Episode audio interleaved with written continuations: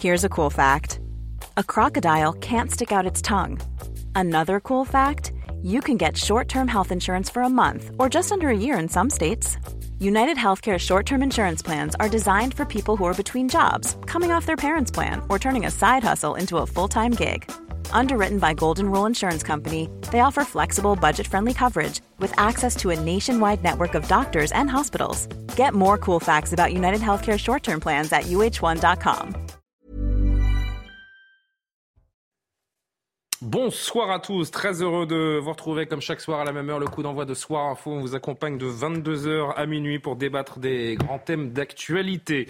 Et parmi ces grands thèmes d'actualité, la visite ce soir de Volodymyr Zelensky, le président ukrainien, vient d'atterrir à Paris, direction le palais de l'Elysée. Il va rencontrer le président Emmanuel Macron et le chancelier Olaf Scholz, lui aussi invité du président de la République ce soir, au menu notamment. Euh, reporter, euh, rapporter la, la, gratitude du peuple ukrainien envers l'Europe, mais surtout peut-être aussi demander un peu plus d'armes, pourquoi pas des avions de chasse pour les Ukrainiens qui tentent toujours d'emporter cette euh, guerre qui a duré depuis euh, un an déjà contre la Russie. S'agit-il d'une ligne rouge pour les Européens? On verra ça et on en débattra avec nos invités dans quelques minutes. On évoquera la question des super profits également de Total Energy dont les salariés dans les raffineries font grève. 19,5 milliards d'euros, un chiffre qui choque, qui dans un contexte social inflammable autour des retraites. Des militants ont aspergé d'ailleurs de peinture rouge le siège de Total Energy aujourd'hui à la Défense après la publication de ce bénéfice record. Pendant ce temps, la guerre des clans se poursuit à l'Assemblée nationale autour de la réforme des retraites. Ce sont les régimes spéciaux qui sont évoqués dans un climat de grande tension aujourd'hui. La NUPES multiplie les esclandres pour provoquer le gouvernement. On verra la réponse de celui-ci. Prochaine mobilisation dans la rue samedi prochain, mais également le 16 février, le jeudi de la semaine prochaine pour évoquer tous ces sujets, principalement donc la visite de Volodymyr Zelensky ce soir à Paris, c'est l'événement. Euh, Karima Brick, évidemment. Bonsoir, cher Karima, de la rédaction de CNews, Alexandre Devecchio, rédacteur en chef de au Figaro, qui nous propose un, très beau camailleux de gris ce soir. Pierre Lelouch est parmi nous également, ancien ministre. Ravi de vous avoir, notamment pour évoquer cette situation et cette visite du président ukrainien. De l'autre côté de la table, Valérie Lecap. Bonsoir, Bonsoir. chère Valérie, journaliste, présidente de HK Stratégie, et Jean-Sébastien Ferjou, directeur de la publication d'Atlantico. On en parle donc de ce président ukrainien Volodymyr Zelensky qui est à Paris. C'est la première fois depuis le début de l'invasion russe en février 2022 qu'il se rend en France. Emmanuel Macron qui reçoit également, je le disais, le chancelier Scholz, une sorte de tournée européenne pour le leader ukrainien qui était à Londres en début de journée avant de partir pour Bruxelles demain. Pierre Lelouch, premier mot, première euh, analyse, premier décryptage alors qu'on voit ces images il y a quelques minutes à l'arrivée du président, du président ukrainien à Orly. Quels sont les, contours de cette visite qui a été tenue secrète jusqu'au dernier moment pour des raisons évidentes de, sécurité? Bah, Il y a l'anniversaire triste de cette guerre. Et puis, il y a surtout un moment euh, tournant aussi dans cette guerre. Parce que, clairement, le, front pensait que les choses se passaient bien pour euh, l'armée ukrainienne jusqu'à la fin de l'été, septembre. Et puis, il y a ce, les renforts russes, euh, un front qui s'est stabilisé, qui a euh, empêché les Ukrainiens de poursuivre leur offensive et qui, est extrêmement coûteux. Donc chacun est en train de préparer l'année 2023, la, troisième étape. Les, les, deux premières ont été un véritable échec pour la Russie, devant Kiev d'abord, puis ensuite la contre-offensive de l'été par les Ukrainiens qui a été très brillante, très réussie. Donc double humiliation pour les Russes. Cette fois-ci, Poutine a mobilisé ses moyens. Il essaye maintenant de consolider ses défenses dans la partie euh, est de l'Ukraine qu'il contrôle. Et son objectif, c'est au moins de reprendre la totalité des quatre provinces qu'il a déjà officiellement annexées. Donc c'est ça l'objectif. Donc il est en train de pousser un maximum le long de ces lignes. Et Zelensky, lui, vient mettre la pression aux Européens pour. Il a euh, besoin d'aide euh, d'urgence. Donc il est, il veut un, un direct, si j'ose dire, avec les responsables anglais c'est un déplacement au risque quand même pour lui. Hein. C'est seulement, la, je le disais, hein, c'est seulement la deuxième fois qu'il quitte l'Ukraine depuis le, début de la guerre. La première fois, c'était pour se rendre aux États-Unis. Il y a un vrai sens, il y a un vrai symbole de cette, euh, de cette visite. Il a été voir les trois puissances nucléaires, hein, euh, les États-Unis d'abord et l'Angleterre, qui sont les deux principaux bailleurs d'armes à l'Ukraine. La France et l'Allemagne, c'est un problème différent, mais très important aussi pour lui. Et puis demain, il va faire la politique européenne avec sa grande amie euh, Ursula von der Leyen, mm. qui est absolument décidée à le faire entrer euh, dans l'Union, alors que naturellement, euh, l'Ukraine n'est absolument pas prête à rentrer dans l'Union. Mais enfin, on fait de la politique, on montre la solidarité des Européens. Et il y a une espèce de, d'ailleurs, de, course à l'échalote entre von der Leyen et Charles Michel, qui est président du Conseil, pour savoir qui va, qui est le meilleur ami de l'Ukraine. Donc, on va assister à ça demain. Ça, c'est la partie, j'allais dire, politico-économique. Il faut savoir que l'Ukraine a quand même besoin de 5 milliards d'euros par mois. Donc cet argent, il vient des États-Unis, il vient aussi beaucoup de l'Europe. On a mis déjà 50 milliards hein, dans cette histoire depuis un an. Il vient montrer, sa, il vient montrer sa gratitude, Valérie Lecable, et surtout euh, remettre un coup de pression à ses précieux alliés qui lui permettent de poursuivre euh, la lutte contre, euh, contre la Russie.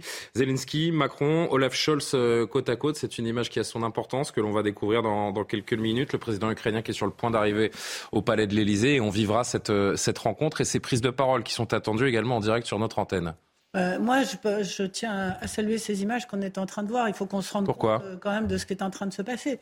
Cet homme euh, est en guerre depuis un an avec son peuple face à la puissance russe. C'est son premier déplacement, comme vous avez dit, en Europe comme ça, chez nous, officiellement. Il vient effectivement demander de l'aide. Il a fait ce discours très très beau quand même qu'il faut saluer euh, à Londres. à Londres, exactement, dans le même hall, euh, très symboliquement, où Churchill avait appelé euh, les, Britanniques à résister face à l'Allemagne nazie. Et on voit bien que cet homme, rappelons-le, qui vient du cinéma, de la communication, etc., est quand même un espèce de porte-parole hors pair de son pays. Il a quand même une façon, il a un récit autour de lui, autour de ce qu'il fait, etc. Il s'est posé comme le Churchill présent euh, face aux parlementaires euh, anglais qui l'ont énormément euh, apprécié. Il a été reçu par le roi Charles en personne. Mhm. Il faut le souligner parce que c'est exceptionnel. Il connaissait Charles mais qui n'était pas encore roi.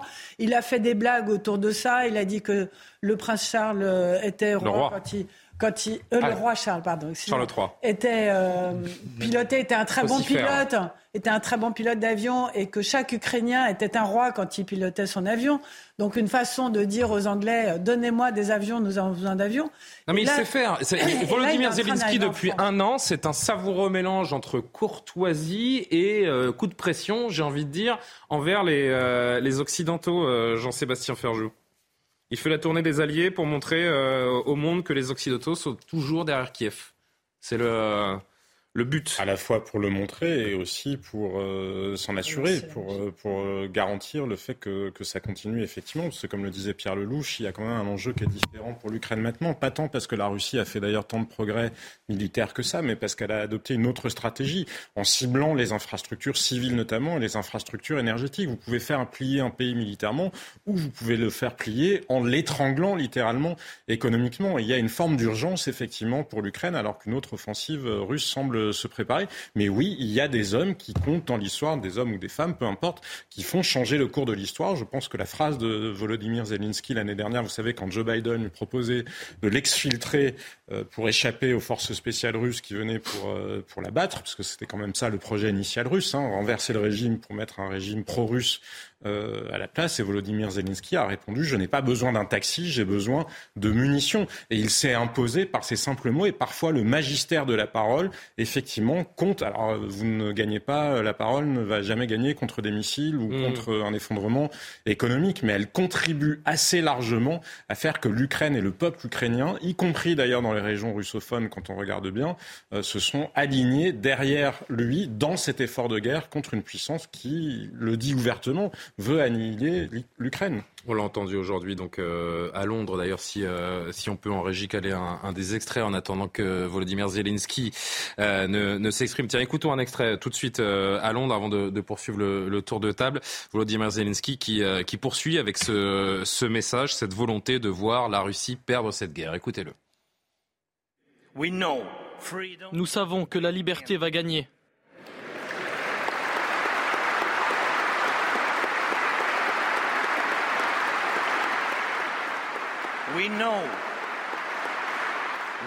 Nous savons que la Russie va perdre.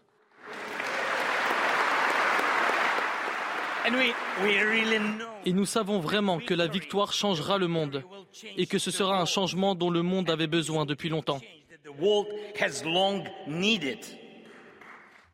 On peut imaginer que le message sera euh, à peu près le même euh, ce soir au, Palais de l'Élysée euh, avec le président Macron. Hein. Hmm, c'est opération séduction pour Volodymyr Zelensky. En fait, ce qu'il veut, c'est bien sûr l'argent, il veut des armes, il en veut davantage, il veut de la sympathie et aussi avec sa personnalité quand même un peu théâtrale et tout ça, ben, il réussit assez bien en fait. Il réussit assez bien et c'est assez fascinant on est à cette période, à cette, euh, cette époque de guerre 2.0 qui se joue aussi avec les caméras.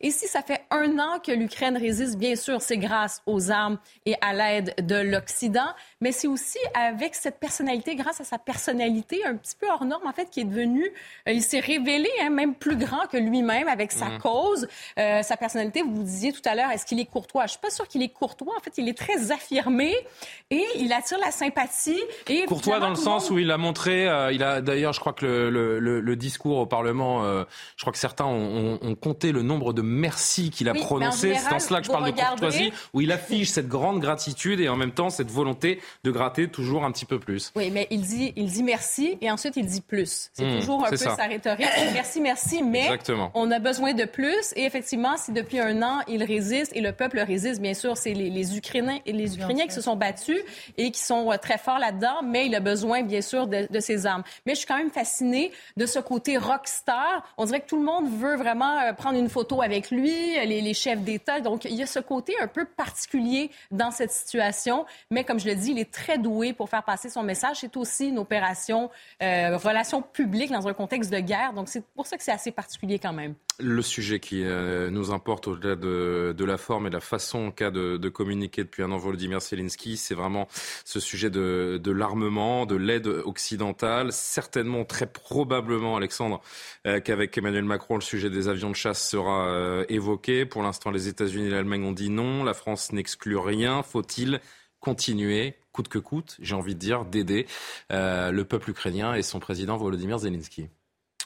Je ne sais pas si c'est à moi de, de, de répondre euh, à cette question. Bah, je, je, euh, moi, je me, dis, je me dis, je me dis qu'il faudrait, qu'il faudrait peut-être poser la question aux Français. La donc, question, euh, tout le monde a son mot à dire, j'ai envie de dire. C'est la question, et sans doute tout le monde a son mot à dire. Devrait-il y avoir des, des, des débats au Parlement? L'enjeu est majeur, parce que coûte que coûte, ça veut dire quoi? Ça veut dire qu'on doit aller dans la troisième guerre mondiale s'il le faut. Euh, je dis pas qu'on est là, mais c'est certain. Tant que la guerre reste dans les limites des frontières ukrainiennes, mais on a, on a, il n'y a pas de troisième guerre mondiale. On a franchi des, des, des, lignes rouges euh, euh, tout de même. On, est devenu co-belligérant de fait en, en envoyant des, des chars. Juridiquement, non. De, de, demain, des avions. Oui, mais c'était pas ce qui était prévu au début. Pierre Lelouch, je viens vers vous après. On voit qu'il y, y, y a, différentes, différentes étapes.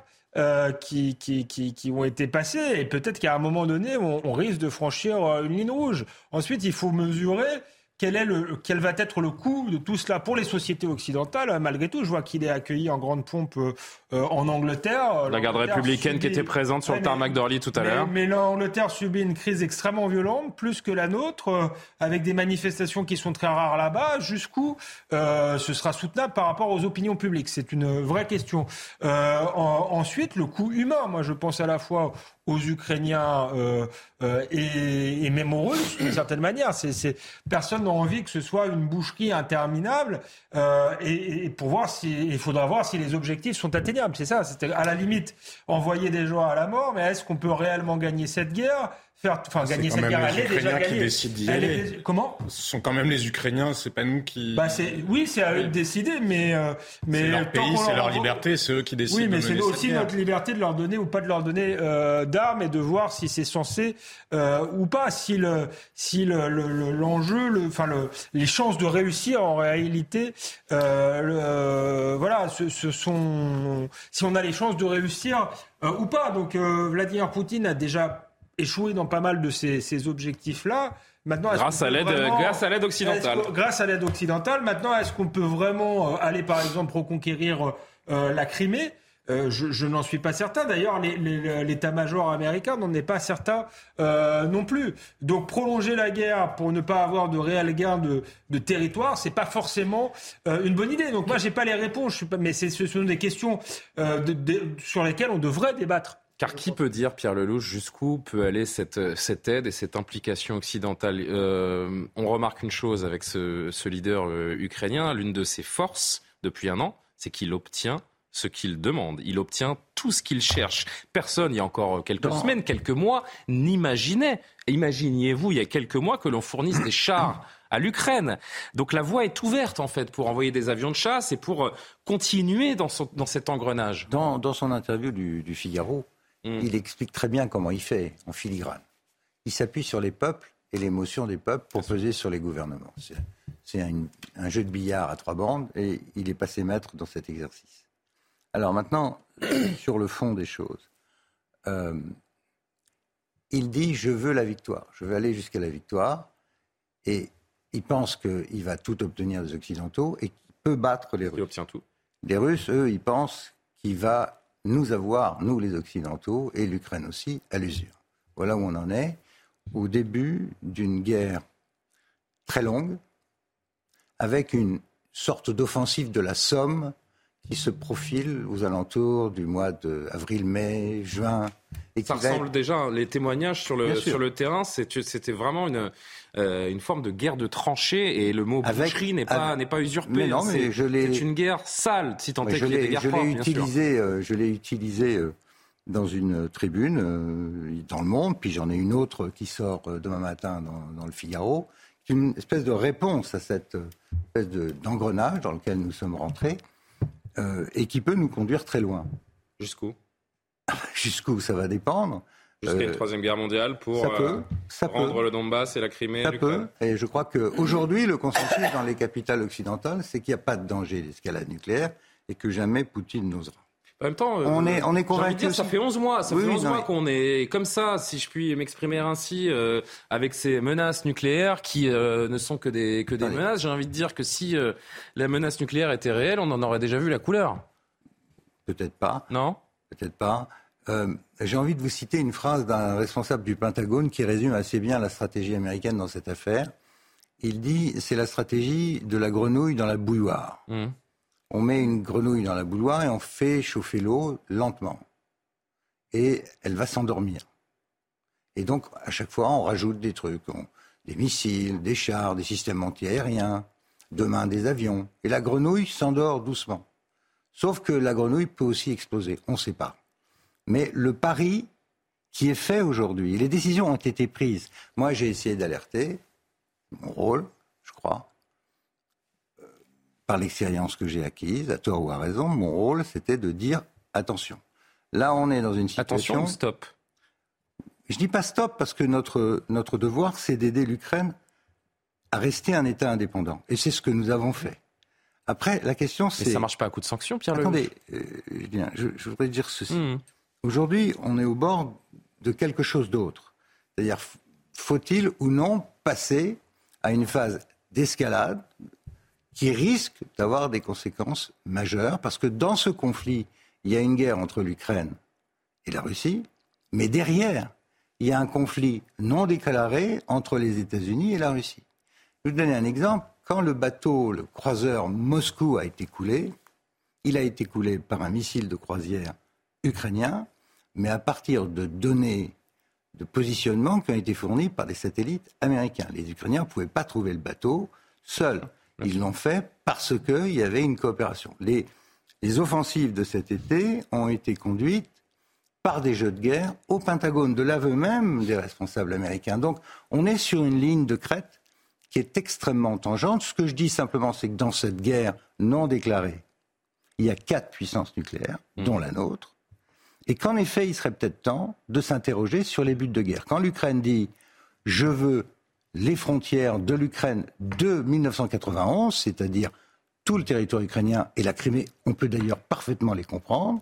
La question est de savoir s'ils sont atteignables militairement et quels sont les risques que tous ceux qui vont aider l'Ukraine prennent dans le court terme, mais à plus long terme aussi dans les relations avec la Russie. Pierre Lelouch, ces images euh, devant le palais de l'Elysée, la voiture de Volodymyr Zelensky vient de, vient de s'immobiliser. On devrait le voir euh, entrer dans, dans la cour du palais de l'Elysée et saluer le président de la République avant euh, une déclaration conjointe avec également le chancelier Olaf Scholz présent au palais de l'Elysée qu'on suivra ensemble en direct. Je vous laisse vivre ces images. Le président sur le perron de, de l'Elysée, entouré des gardes républicains qui, qui attendent dans les, dans les secondes qui viennent et on le vivra donc en direct. Le président Volodymyr Zelensky. Le temps de, vous entendre peut-être Valérie. Est-ce qu'il faudrait, je répète la, question qu'on se posait ensemble il y a un instant, est-ce qu'il faudrait euh, poser la question en français sur, euh, sur l'intérêt de, poursuivre euh, cette aide, cette aide envers les, les Ukrainiens et surtout les fournitures d'armement? Alors qu'on va peut-être rester sur, sur l'image de ce 4x4 qu'on peut imaginer blindé, Pierre Lelouch, pour l'arrivée de Volodymyr Zelensky, le président ukrainien. Je ne sais pas euh, s'il y a du son d'ambiance dans le, palais de l'Elysée, si, euh, si la garde républicaine va accueillir avec, euh, les honneurs le, chef d'État ukrainien qui est mené vers Emmanuel Macron. On va peut-être se taire un instant et vivre cette, cette poignée de main entre les deux hommes.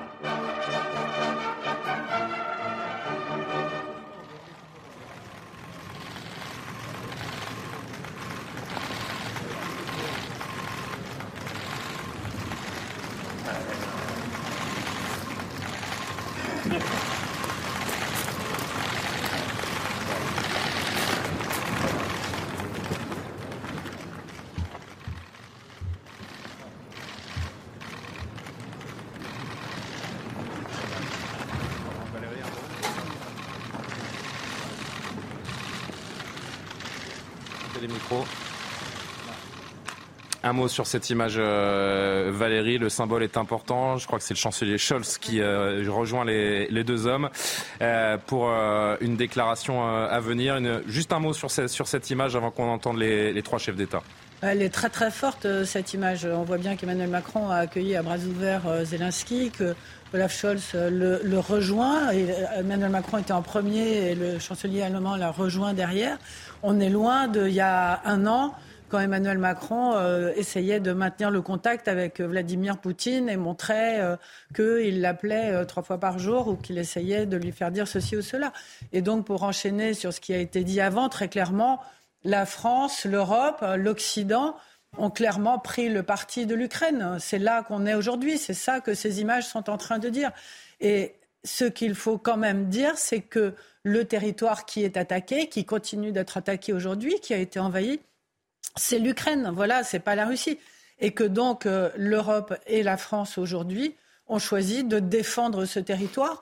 Pourquoi est-ce que profondément ils ont choisi de défendre ce territoire? Parce que tout le monde a l'impression. choisi d'aider à défendre le territoire. oui, à aider à défendre. Vous avez raison, aider à défendre le territoire, à mettre toutes les forces dans la bataille derrière cet homme qui est là, qui est quand même un homme euh, incroyable. Et pourquoi, à l'unisson, l'Occident a décidé ça? Parce que euh, la crainte est que si c'est pas cette fois qu'on arrête Vladimir Poutine, quand est-ce qu'on l'arrêtera? Voilà, c'est ça le, la symbole politique de cette image. Euh, c'est ça, c'est que on est derrière vous parce que vous êtes le seul aujourd'hui euh, qui avait la possibilité, avec notre aide, avec l'Europe qui se réunit d'ailleurs. Hein, il faut saluer ça au passage parce que c'est pas tous les jours comme ça. Ça faisait longtemps qu'on n'avait pas vu le français et l'allemand euh, ensemble sur un sujet international comme ça, et qu'on est là pour vous aider parce que on va faire corps, parce que la prochaine fois, ça sera la fois de trop. Voilà. Donc en fait, l'Europe et l'Occident, d'une certaine manière, fait ça euh, pas seulement pour l'Ukraine, mais pour, euh, pour, elle, pour pas créer une jurisprudence, pour pas créer une jurisprudence qui pourrait être euh, un précédent. En effet, Jean-Sébastien, avant de revenir vers vous, Pierre. Écoute, parce qu'il ne faut pas oublier que c'est une guerre asymétrique. L'Ukraine n'attaque pas la Russie elle a été attaquée, comme Valérie Lecable l'a dit, mais elle n'attaque pas la Russie sur son territoire. Elle n'utilise pas les armements, et effectivement, parce que les Occidentaux ont pris grand soin de mettre une ligne rouge là-dessus, elle, n'utilise pas les armements qui leur sont livrés, qui lui sont livrés pour attaquer la Russie. Alors que, en toute logique, quand vous êtes en guerre et que vous êtes face à quelqu'un qui souhaite euh, vous mettre à bas, vous pourriez vous défendre, y compris sur le territoire de l'autre. Ça n'est pas ce que font les, les Ukrainiens. Donc n'oublions jamais que c'est une guerre asymétrique. Jusqu'à quand Et n'oublions jamais non plus quels sont nos intérêts, parce que c'est facile de dire que c'est une guerre qui ne nous regarde pas, mais il faut toujours faire de la contre-factualité. On peut se demander combien ça nous coûte mais posons-nous aussi la question combien ça nous coûterait et quelles seraient les conséquences géopolitiques dans l'autre sens. Parce que par exemple, de toute façon, il y a très peu de chances que la Russie parvienne à vaincre totalement l'Ukraine ou à occuper l'Ukraine sans que ça devienne une espèce de zone de guérilla. Vous pensez que vivre avec Fallujah aux portes de l'Europe pendant des années, ça serait bon pour l'Europe? Donc de toute façon, notre intérêt est que cette guerre se termine effectivement. Volodymyr Zelensky, Emmanuel Macron et Olaf Scholz qui tiennent une conférence de presse à l'Élysée. On les écoute en direct. Merci beaucoup d'être ce soir à Paris. Cher Volodymyr, je suis. C'est bon? Tout le monde a la traduction? Cher Volodymyr, je suis très heureux de pouvoir t'accueillir ce soir à Paris, à l'Élysée, qui est un lieu que tu connais, car je l'évoquais en t'accueillant il y a quelques instants. C'est le lieu où, euh, entre les deux tours, le candidat alors à la présidence fut reçu en 2019. Et c'est ici même, le 9 décembre 2019, que nous tenions l'Ukraine, Allemagne, France, avec la Russie, le sommet en format Normandie, qui permettait encore des avancées avant que le pire n'advienne. Et donc nous sommes heureux de t'accueillir ce soir ici et le chancelier Scholz me rejoint ce soir et je l'en remercie pour que nous puissions ensemble t'exprimer notre solidarité, notre soutien, notre volonté d'accompagner l'Ukraine vers la victoire, vers la paix et vers l'Europe. Et merci infiniment au chancelier Olaf Scholz d'être présent à Paris ce soir pour que nous puissions avoir cette discussion à trois.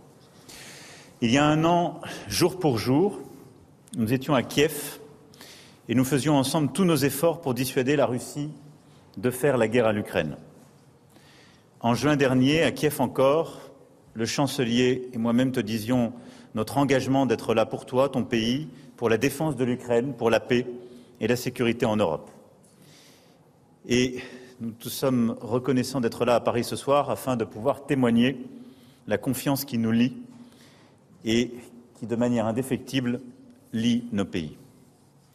Depuis un an, l'Ukraine, son peuple, ses forces armées, son président, font face avec un immense courage aux armées de la Russie.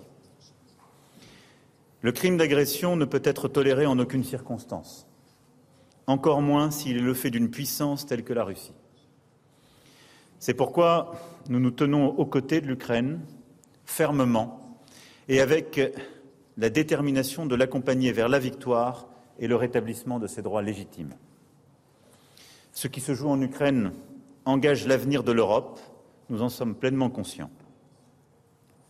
Le rétablissement de l'Ukraine dans ses droits est l'affaire de tous ceux qui, dans le monde, œuvrent pour la paix, la sécurité internationale et l'ordre international. C'est ce que nous plaidons. La visite que tu effectues ce soir à Paris est l'occasion pour nous de rendre d'abord hommage à l'Ukraine et à son peuple. Cet hommage, c'est aussi à toi personnellement que nous sommes heureux de pouvoir l'adresser, car ton courage, ta lucidité et ton engagement impressionnent. Nous tenons aussi à témoigner ce soir notre soutien indéfectible. Dans la guerre qui se joue à quelques milliers de kilomètres de Paris, il nous faut ensemble défendre quelques idées à la fois simples et essentielles. L'Ukraine peut compter sur la France, ses partenaires européens et ses alliés pour gagner la guerre. La Russie ne peut ni ne doit l'emporter. Aussi longtemps qu'elle attaquera, il sera nécessaire que nous poursuivions, adaptions modulions le soutien militaire nécessaire à la préservation de l'Ukraine et de son avenir. De même que nous avons procédé ces dernières semaines à de nouvelles livraisons de matériel de défense, nous poursuivrons l'effort et nous évoquerons ce soir ensemble les besoins opérationnels de l'Ukraine. Nous agirons toujours en parfaite coordination avec nos partenaires et nos alliés. La population ukrainienne peut aussi compter sur notre engagement sur le plan humanitaire et pour pourvoir aux besoins les plus immédiats, comme pour son avenir, afin de soutenir l'économie et de préparer la reconstruction. Mais le monde sait aussi qu'il peut compter sur l'Ukraine, car c'est ensemble, cher Volodymyr, que nous avons entrepris de rétablir l'approvisionnement en céréales pour les pays les plus vulnérables et les moyens nécessaires à leur agriculture. Et je veux remercier l'Ukraine d'avoir fait ces efforts et d'avoir eu ce sens de la responsabilité. La justice est une cause commune car il n'y a pas de paix sans justice. Nous serons là aussi pour que les souffrances infligées au peuple ukrainien soient jugées, pour que les crimes de guerre dont les soldats russes se rendent coupables soient punis et pour que la mémoire des victimes soit préservée. Enfin, l'Ukraine peut compter sur nous pour bâtir la paix. Avec courage, vous avez proposé à l'automne dernier un plan en dix points pour la paix. Ce plan est à nos yeux une base de discussion essentielle à ce chemin qui doit nous conduire vers une conférence internationale de paix engageant le maximum de partenaires de la communauté internationale. C'est cet effort que nous voulons aussi mener à vos côtés, qui est le complément indispensable de l'effort de guerre et de résistance que vous conduisez avec votre peuple. Tout cela, nous le ferons ensemble, cher Volodymyr. Nous le ferons car nous voulons construire la paix ensemble, une paix qui fasse justice à l'Ukraine, à son peuple, à son courage et à ses droits. Une paix qui serve notre volonté commune que l'Europe soit rassemblée, unie et solidaire. Et une paix qui permette de bâtir un espace de sécurité et de stabilité pour tous. Cher Volodymyr, merci encore d'être ce soir à Paris à nos côtés. Merci de l'exemple et de l'engagement que donne le peuple ukrainien, aux côtés duquel nous continuerons, nous continuerons de nous tenir. Merci.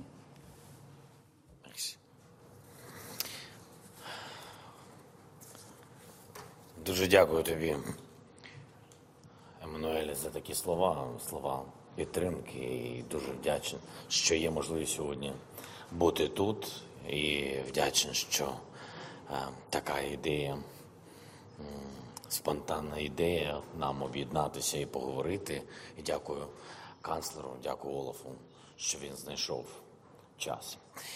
Е, дорогі президенти, е, Шановний пане канцлере, шановні присутні, шановні журналісти, я радий дійсно бути сьогодні тут, щоб а, посилити нашу континентальну єдність. І, звичайно, щоб особисто подякувати. Це завжди важливо у звичайному житті вміти бути вдячним.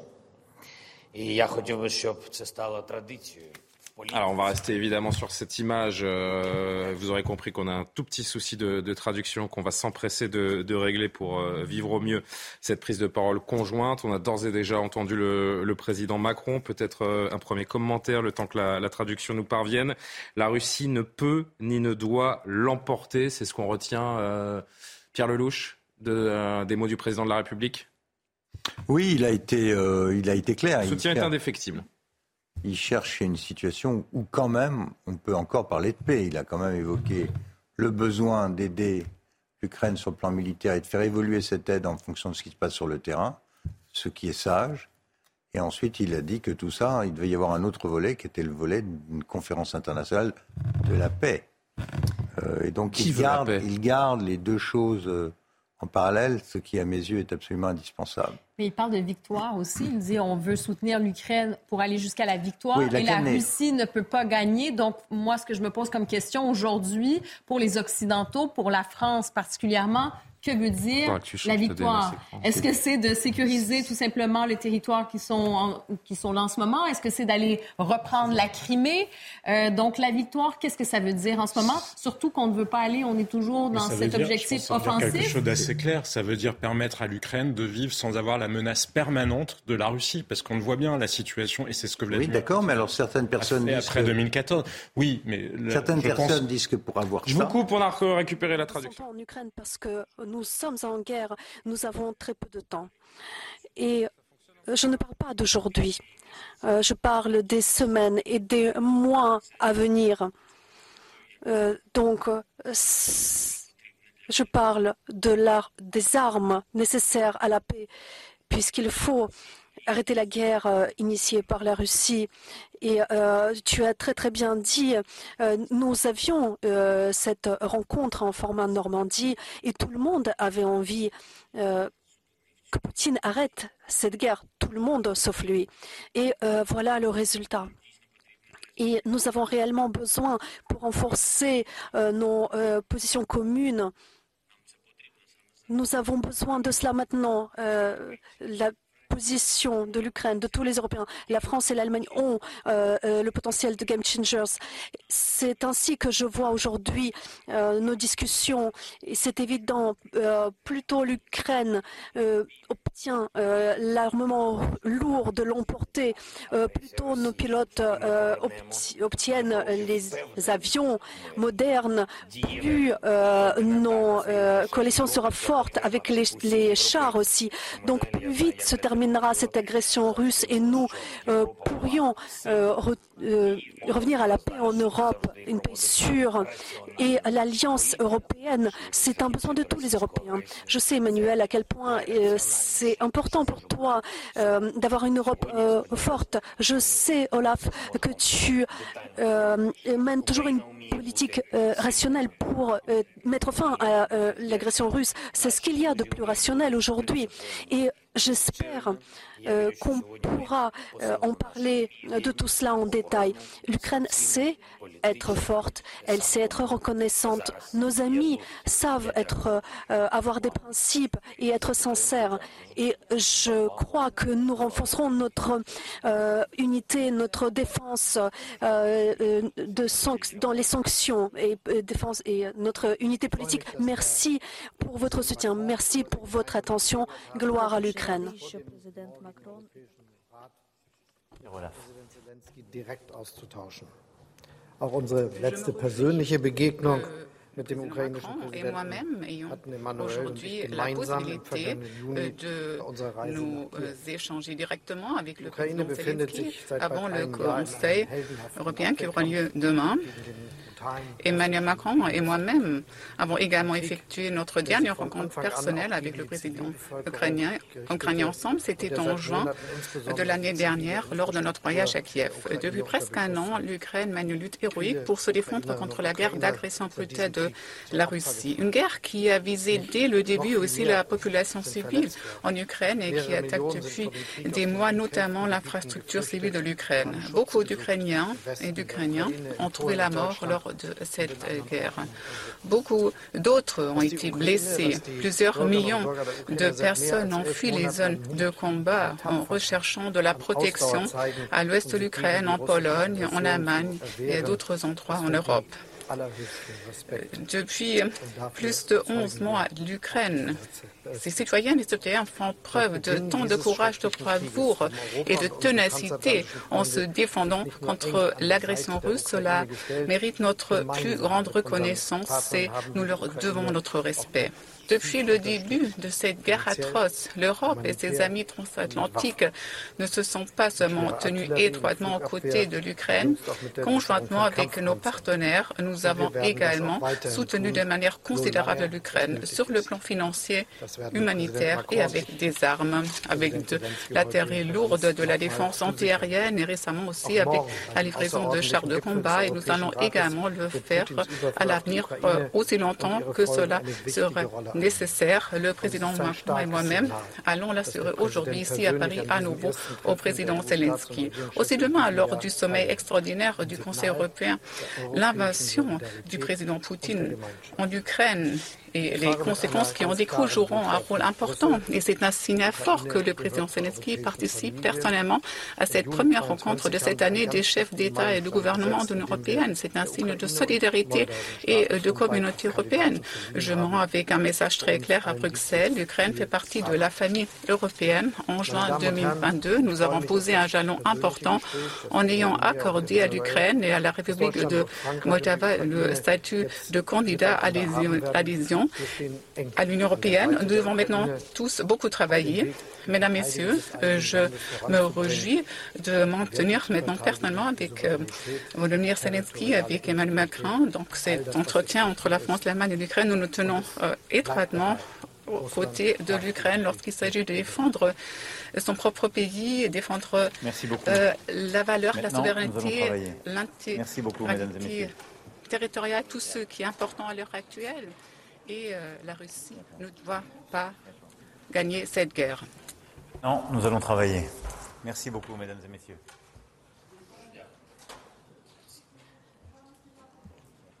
Voilà pour cette euh, rapide conférence de presse au Palais de l'Élysée des euh, trois chefs d'État, Emmanuel Macron, Olaf Scholz et évidemment Volodymyr Zelensky, euh, invité de, de, dernière minute dans le Palais de l'Élysée ce soir pour venir exprimer comme il l'a fait à Londres. Hein. Finalement, je disais tout à l'heure, il va probablement recycler son discours. Pierre Lelouch fait à Londres un petit peu plus tôt aujourd'hui. C'est le cas.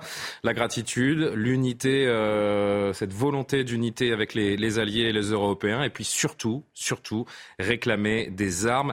Moi, j'ai entendu ces, ces, trois prises de parole. À aucun moment, je n'ai eu l'impression que la voie diplomatique était une issue euh, pour la fin de ce conflit. Sauf chez le président français, quand même, qui a parlé d'une conférence de paix à l'issue.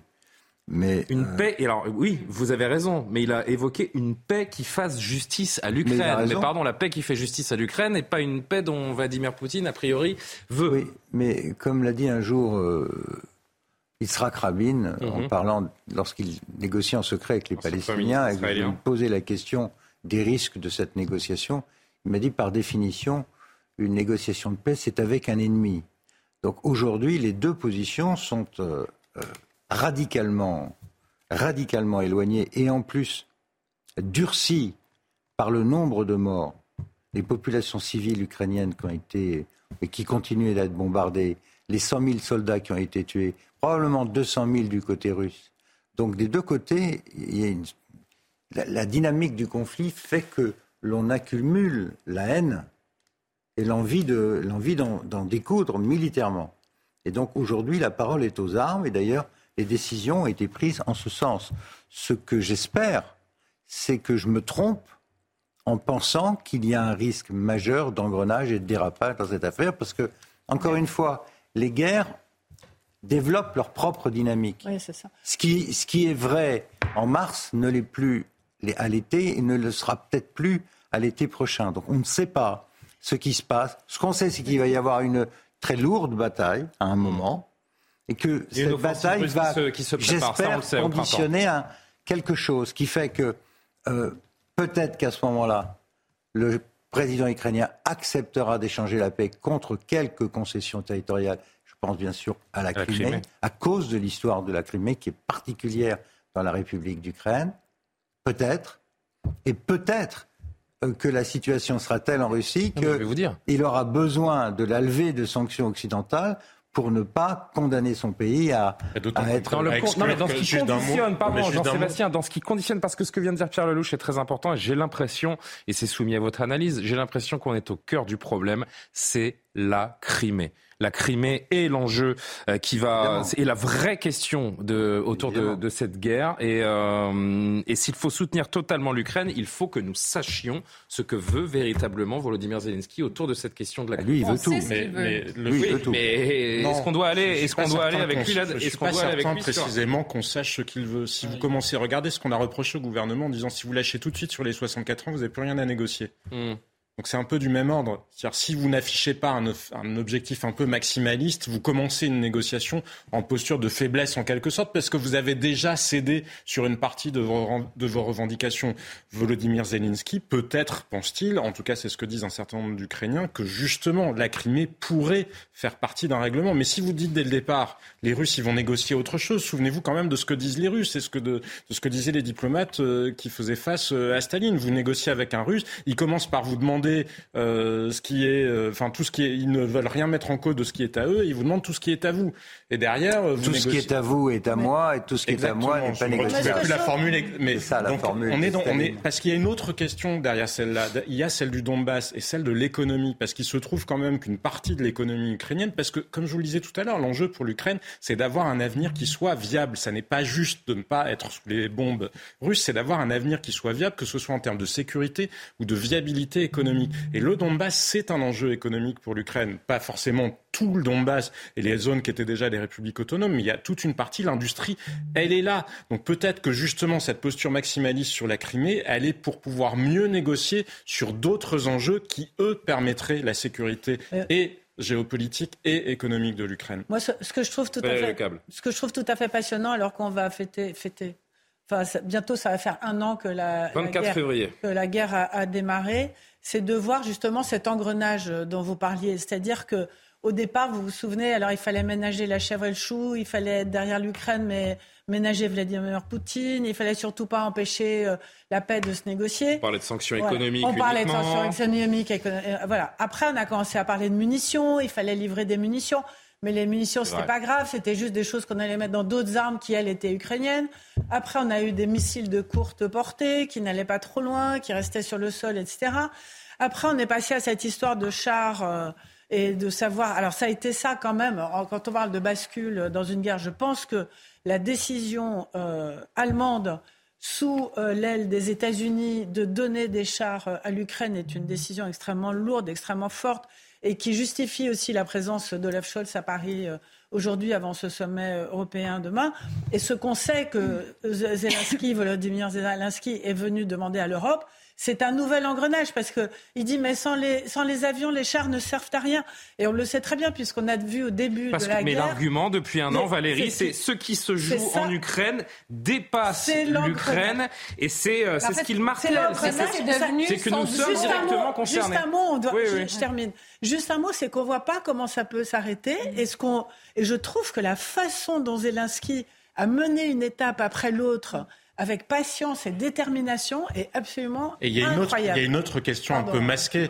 Je voyais. Alors je voudrais qu'on fasse tourner la parole. Juste, d'un mot, j'en discutais il y a quelques jours avec Victor Orban et qui disait les Européens ont-ils réfléchi à la question pour le coup de ce qui se passe chef d'État ukrainien, le Premier ministre, euh, Premier ministre. qui lui, pour, qui lui, pour le coup, est dans une posture beaucoup plus mesurée dans son soutien, c'est le moment de le dire, par rapport, euh, par rapport à l'Ukraine. Il me disait, avez-vous réfléchi à la question si l'Ukraine n'a plus de forces humaines? Parce qu'à ce moment-là, il faudra réfléchir à quels sont effectivement les buts de guerre occidentaux. Et à ce moment-là, il faudra se poser la question de jusqu'où. Il faudrait peut-être réfléchir avant. Hein, euh. Non, mais précisément, c'est bien pour ça que je vous dis que la question des livraisons d'armement, elle doit s'apprécier par rapport à ça. C'est que peut-être qu'il y a des stades qu'il vaut mieux avoir atteints avant.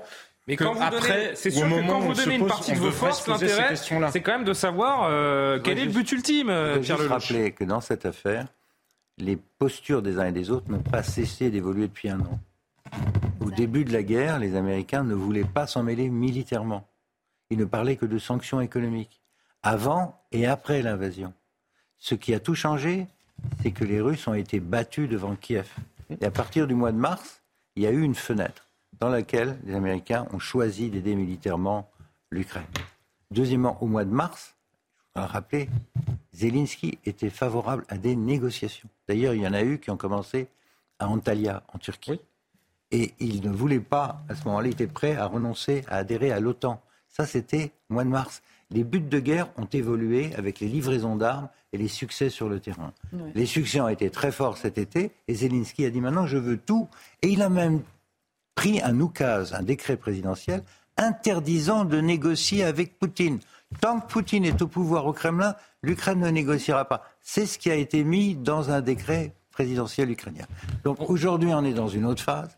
Le front est gelé, il est très difficile, les gens sont en train de mourir des deux côtés de façon euh, terrible, les populations civiles sont frappées extrêmement durement, il faut en sortir. La décision militaire qui a été prise par les Occidentaux, c'est que le temps ne joue pas en faveur de eh l'Ukraine et que donc il faut percer les défenses russes et lancer une offensive. Questions Je dis simplement qu'en faisant ça, on passe d'une posture défensive à quelque chose d'autre. Et je souhaiterais qu'on se rende bien compte de ce que l'on est en train de faire et que cette décision ne soit pas prise uniquement dans le secret des cabinets et l'ignorance des populations civiles, mais que l'on sache vers quoi on va. Parce que c'est très bien d'aider l'Ukraine à gagner cette guerre et, à se défendre. Je suis le premier à le dire. Figurez-vous que je connais ce pays depuis 30 ans, que j'ai même été décoré lors de la révolution orange en, 2004. C'était un tout petit peu, mais est-ce que nous sommes aussi conscients que aller chercher la Crimée, c'est faire autre chose. C'est le point de bascule, la Crimée. Et c'est en, cela, c'est en cela que moi je me dis aussi, et c'est vrai qu'on a interrompu cette discussion qu'on avait parce que c'est au moment où Volodymyr Zelensky, où la, où la, voiture de Volodymyr Zelensky est entrée dans la cour de l'Elysée. Mais je pense que les, les, les Français pourraient être interrogés euh, tout de même sur euh, l'implication que le, que le pays ça doit avoir. pas que les Polonais ou les Américains ou les Britanniques, bah, si vous regardez la réalité du soutien militaire, c'est pas le soutien militaire français qui a permis à la France de s'en sortir. Et c'est pas la France non plus qui est en situation d'être euh, puissante dans des négociations. Ah, on suit, on suit comme des moutons. Non, c'est pas ce que je voulais vous dire. Ce que je voulais vous dire. Nous sommes des moutons. Mais ça n'est pas le point. Nous faisons partie d'une alliance militaire qui s'appelle l'OTAN. Et alors est-ce que oui ou non, il y a des Polonais, est-ce qu'il y a des Britanniques, est-ce qu'il y a des Américains? Non, mais c'est juste un constat. Je vous dis pas que c'est bien ou que c'est mal. Je constate juste que quoi qu'il en soit, que quoi qu'il en soit, la France n'est pas en situation de imposer ses vues, quand bien même vous auriez consulté les Français. Après, moi, je suis toujours pour les consultations, mais figurez-vous, en général, quand vous regardez la relation avec la Russie, que le peuple français a toujours été beaucoup moins fasciné et beaucoup moins dans la compromission avec la Russie que ses élites. Yoann Usaï qui est sur place, qui euh, a assisté. Le, doigt, à cette, le général euh, de Gaulle doit se retourner dans, la, je dans sa tombe détour, quand il entend S'il vous plaît, ça. par le palais de l'Élysée, Yoann, je qui est avec nous. Si Gaulle, je peux lancer Yoann Usaï, vous seriez bien aimable, chers amis. Merci beaucoup. Yoann Usaï qui est au palais de, de l'Élysée, qui a assisté à, à, cette arrivée de Volodymyr Zelensky à cette conférence de presse. Qu'est-ce que vous en avez euh, retenu? Quelle était euh, Est-ce qu'il y avait une atmosphère particulière? Parce que c'est un moment qu'on peut qualifier tout de même d'assez euh, historique, tout de même, en tout cas dans l'histoire récente. C'est seulement, je le rappelle, le, deuxième déplacement de Volodymyr Zelensky hors de ses frontières depuis le début de cette invasion euh, russe. Qu'en avez-vous retenu? Quelle atmosphère avez-vous ressenti? Et puis surtout, euh, on a entendu les derniers mots d'Emmanuel Macron. Nous allons travailler maintenant. En quoi consiste cette séance de travail avec son homologue russe et allemand? Euh, ukrainien et allemand, pardonnez-moi pour le lapsus.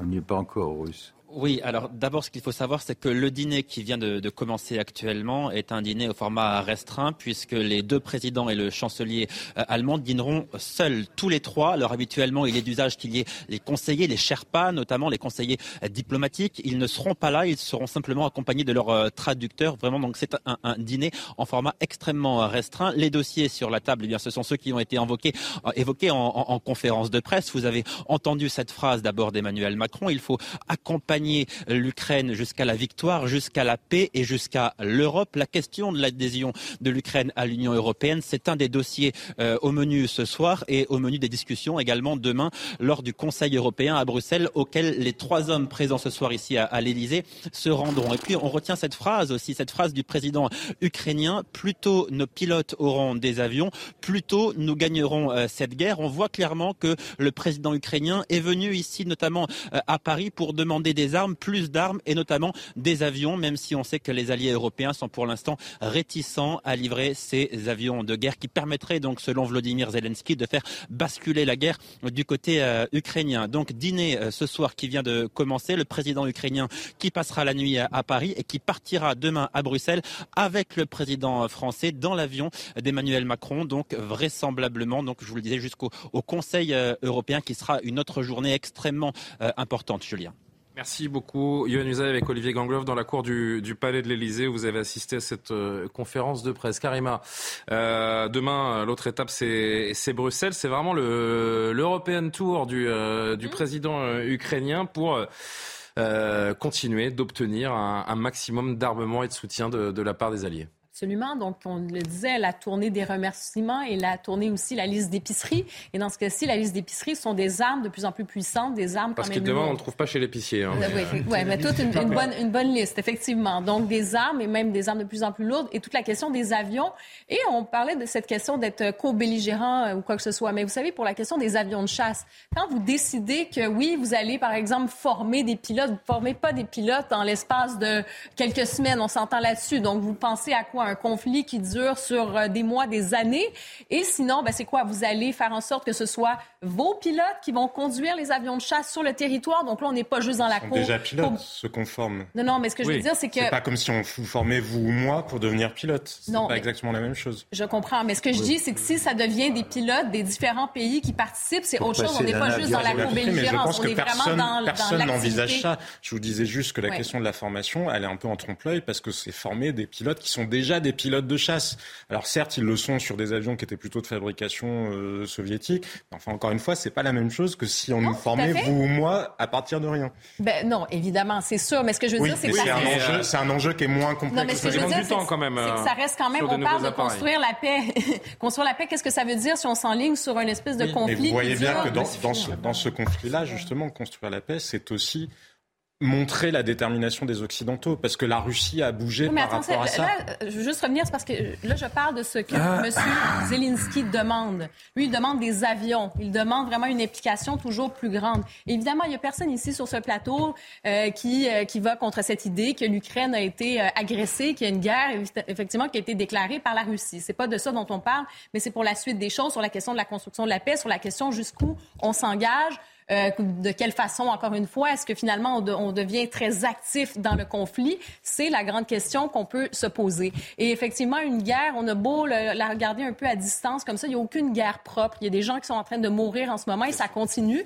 Et justement, si on n'évoque jamais euh, une espèce de solution un peu diplomatique, ben, on n'y arrivera jamais. Et cette escalade dont M. Lelouch parlait tout à l'heure, euh, bon, on peut l'aimer ou pas, mais c'est Antonio Guterres hein, qui parlait aujourd'hui, le, le secrétaire général de l'ONU, qui disait est-ce qu'on se dirige pas justement un peu, non pas comme un somnambule qui se dirige vers la guerre, mais les yeux grands ouverts vers une autre étape? Donc, il y a aussi ce côté-là. moi, j'ai l'impression que les Occidentaux, peut-être, ont de moins en moins peur de Vladimir Poutine. Est-ce que parce que ça fait un ben an, les menaces, bon, il ne les a pas mises à exécution. Donc, est-ce que, justement, on n'a plus peur? Donc, on sent qu'on peut aller jusqu'au bout aussi. J'ai en tête tout de même euh, Pierre Lelouch, les mots de Dimitri Peskov la semaine dernière, le porte-parole de la, de la présidence russe. Quand apparaîtront de nouvelles armes fournies par l'Occident collectif, la Russie utilisera pleinement son potentiel existant pour répondre. Le potentiel russe, c'est quoi? La menace nucléaire? Ça peut. La, doctrine militaire russe, la doctrine militaire russe, elle est très claire. Elle dit que si le territoire russe est attaqué directement, ou si l'armée conventionnelle russe s'effondre, alors on passe aux armes nucléaires. C'est ça la doctrine militaire, et c'est ce qu'ont dit les responsables politiques russes. Alors on aime ou on n'aime pas, mais enfin chacun est dans son rôle. Moi je note dans l'interview du, Figaro qui paraît demain matin euh, de M. Zelensky, je note cette phrase avoir accepté de livrer des chars signifie qu'on est tous ensemble contre l'agression russe. Donc lui, il est dans son rôle, il essaye d'internationaliser la guerre et de faire en sorte que nous soyons ses alliés et perçus comme ses alliés par l'adversaire. Et l'adversaire dit, si c'est une guerre de l'Occident collectif contre nous, nous nous réservons le droit euh, d'attaquer. Ce que je dis dans ma tribune, c'est rien d'autre que ça. Je dis, on est dans cette euh, dynamique-là. Euh, il va se passer deux ou trois choses dans la future bataille de la Somme. C'est comme ça que je l'appelle, mmh. parce qu'on est un peu en 14 Cette offensive russe à venir dans les, dans les Non, c'est plus. Les, Russes ne sont pas en état de lancer une offensive pour conquérir l'Ukraine. Vous avez les réservistes qui arrivent. Oui, euh, d'accord. Ils sont, ils sont en état de rendre les choses très difficiles pour l'armée ukrainienne et de l'empêcher de tenir son offensive. Il y a des chars russes qui sortent d'usine, là. Euh, oui, bien sûr, mais, mais ils ont tout. Évidemment, si vous regardez les rapports de force entre les 40 millions de Russes et les 140, les 140 millions de Russes et 40 millions d'Ukrainiens, la machine de guerre qu'il y a du côté euh, russe, mais aujourd'hui, ils ne sont pas en état. Vont, ils, vont, se donner le temps, mais ils ne peuvent pas reprendre l'Ukraine, ils ne peuvent pas occuper l'Ukraine. Donc cet objectif stratégique-là de Poutine depuis le début est perdu. Le deuxième objectif, c'était de diviser les Ukrainiens, c'est perdu. Il a fabriqué une nation ukrainienne. Troisième objectif, c'était de repousser l'OTAN. C'est perdu. L'OTAN est à la frontière de la Russie aujourd'hui, avec des armes, avec des missiles.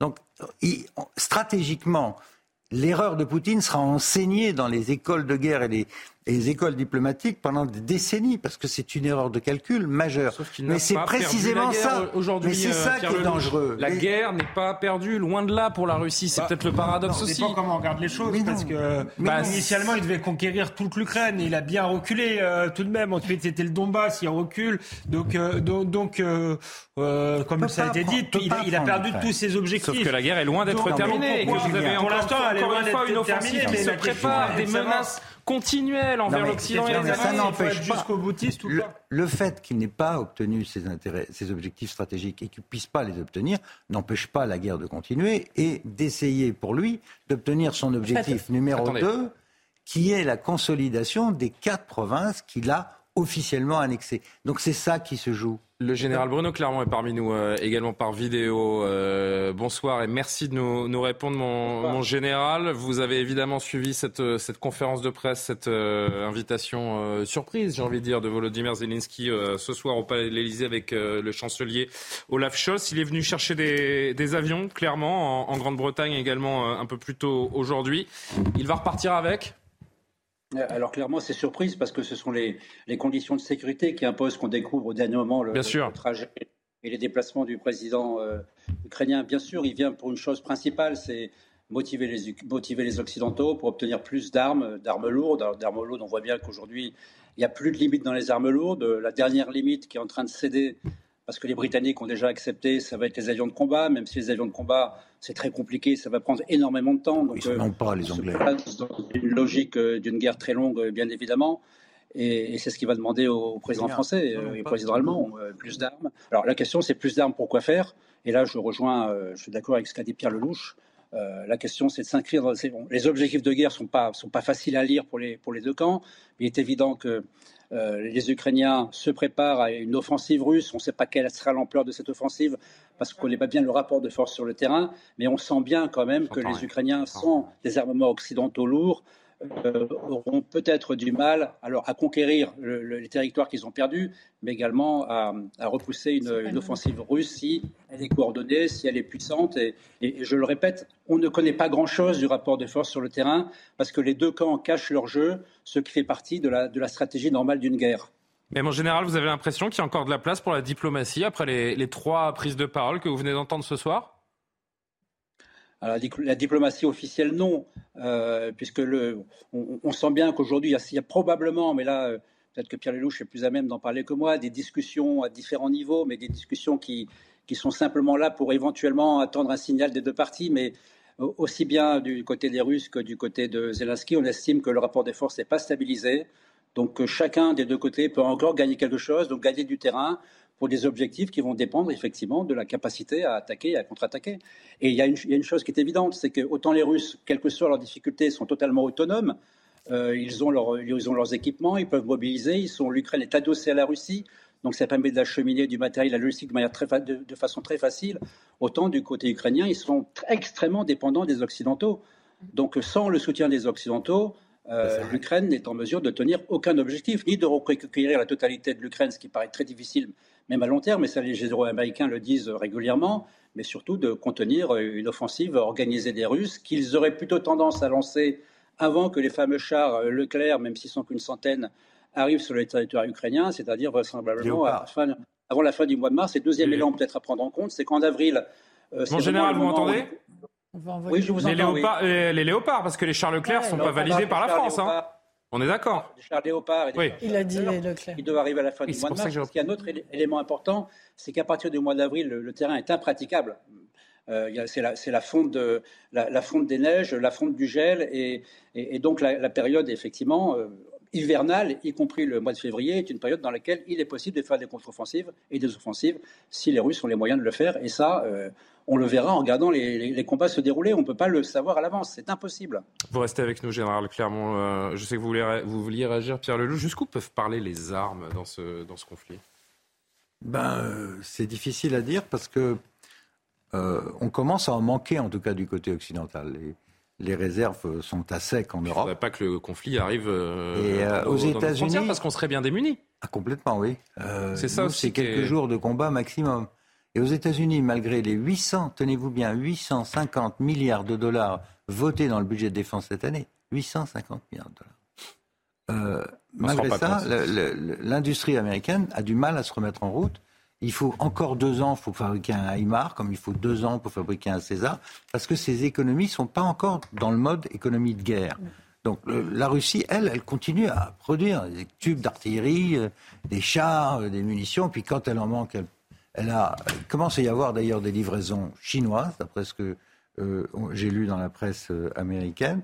Donc ça, ça va durer en tout cas de, tout 2023, avec, j'espère, une solution à l'issue et d'ici là, ce que je souhaite, moi, c'est que parallèlement à l'exercice occidental. Moi, je ne vois pas où vous voyez euh, comment vous pouvez entrevoir cette issue. Elle est où la brèche qui, qui vous permet de, de dire que ce brèche, conflit est, a, une, a une terminaison quelque part? La brèche, c'est que les deux côtés souffrent. Mmh. Euh, la Russie aussi souffre. Mmh. Elle va souffrir de plus en plus sur le plan économique, même si à court terme, les livraisons de pétrole et de gaz continuent à se fermer, cette fois en direction de la Chine et de l'Inde, mais elle a besoin de technologie, elle a besoin d'investissement sinon, elle est condamnée à être un État vassal de la Chine. Donc, euh, les Russes, à un moment, ils auront besoin de la levée des sanctions. De la même façon, l'Ukraine ne peut pas continuer à un rythme où elle dépend de plus en plus d'Occident, ne serait-ce que euh, pour payer les, fins de mois, parce que l'aide financière, elle est, elle est massive. Donc, ce que je souhaiterais, moi, c'est de voir à côté, vous savez qu'il existe un groupe Rammstein, mhm. euh, qui est le comité où il y a les militaires et les directeurs de l'armement qui se réunissent et préparent les livraisons d'armes. Mais il n'y a pas un comité politique. Alors peut-être qu'on le verra naître demain à Bruxelles, mais il faudrait qu'il y ait un endroit euh, discret où les représentants des principaux États, européens, américains, etc., se réunissent pour déterminer la stratégie de sortie de crise. Et, cet organisme-là n'existe pas. Euh, et, pour compliquer le tout, et ça vous le disiez tout à l'heure, il, y a de fortes divisions à l'intérieur de l'Union européenne. Il y a ceux qui veulent aller jusqu'au bout les Polonais, les Baltes en particulier, les Scandinaves, ceux-là veulent en finir carrément avec la Russie et avec Poutine. et les autres qui cherchent euh, à penser la suite avec la Russie comme voisin. Parce que qu'on le veuille ou non, après la guerre, la Russie restera notre voisine sur le continent européen. Euh, Donc il faudra bien trouver un système de sécurité. La, Russie, la Russie oui, la Russie de Vladimir on n'en sait rien en fait. Oui, c'est ça le problème. Vous en voulez fait, Prigogine à la place peut-être? Non. non, mais j'ai pas dit forcément. Mais ça Parce que si vous en trouvez un qui soit démocrate, vous me vous me téléphonez et vous me dites. Hein. Non, mais ce que, Parce que les démocrates, ils ont quitté le pays depuis un moment. Ils sont en prison ou ils sont morts. En prison ou en exil. Navalny n'est pas un démocrate. Ce qui est intéressant dans ce que vous êtes en, train de dire, c'est qu'en dehors de l'épuisement euh, de chaque camp, on voit pas trop d'issue en fait.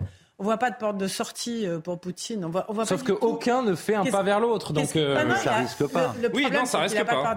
Donc, en fait, parce qu'on parle beaucoup de l'Ukraine, mais... Faut un groupe de contact discret. Est-ce que vous vous rendez compte quand même qu'il y a un pays tout seul qui s'appelle la Russie, qui est en train de résister avec son armement, ses munitions et ses hommes à l'ensemble du camp occidental.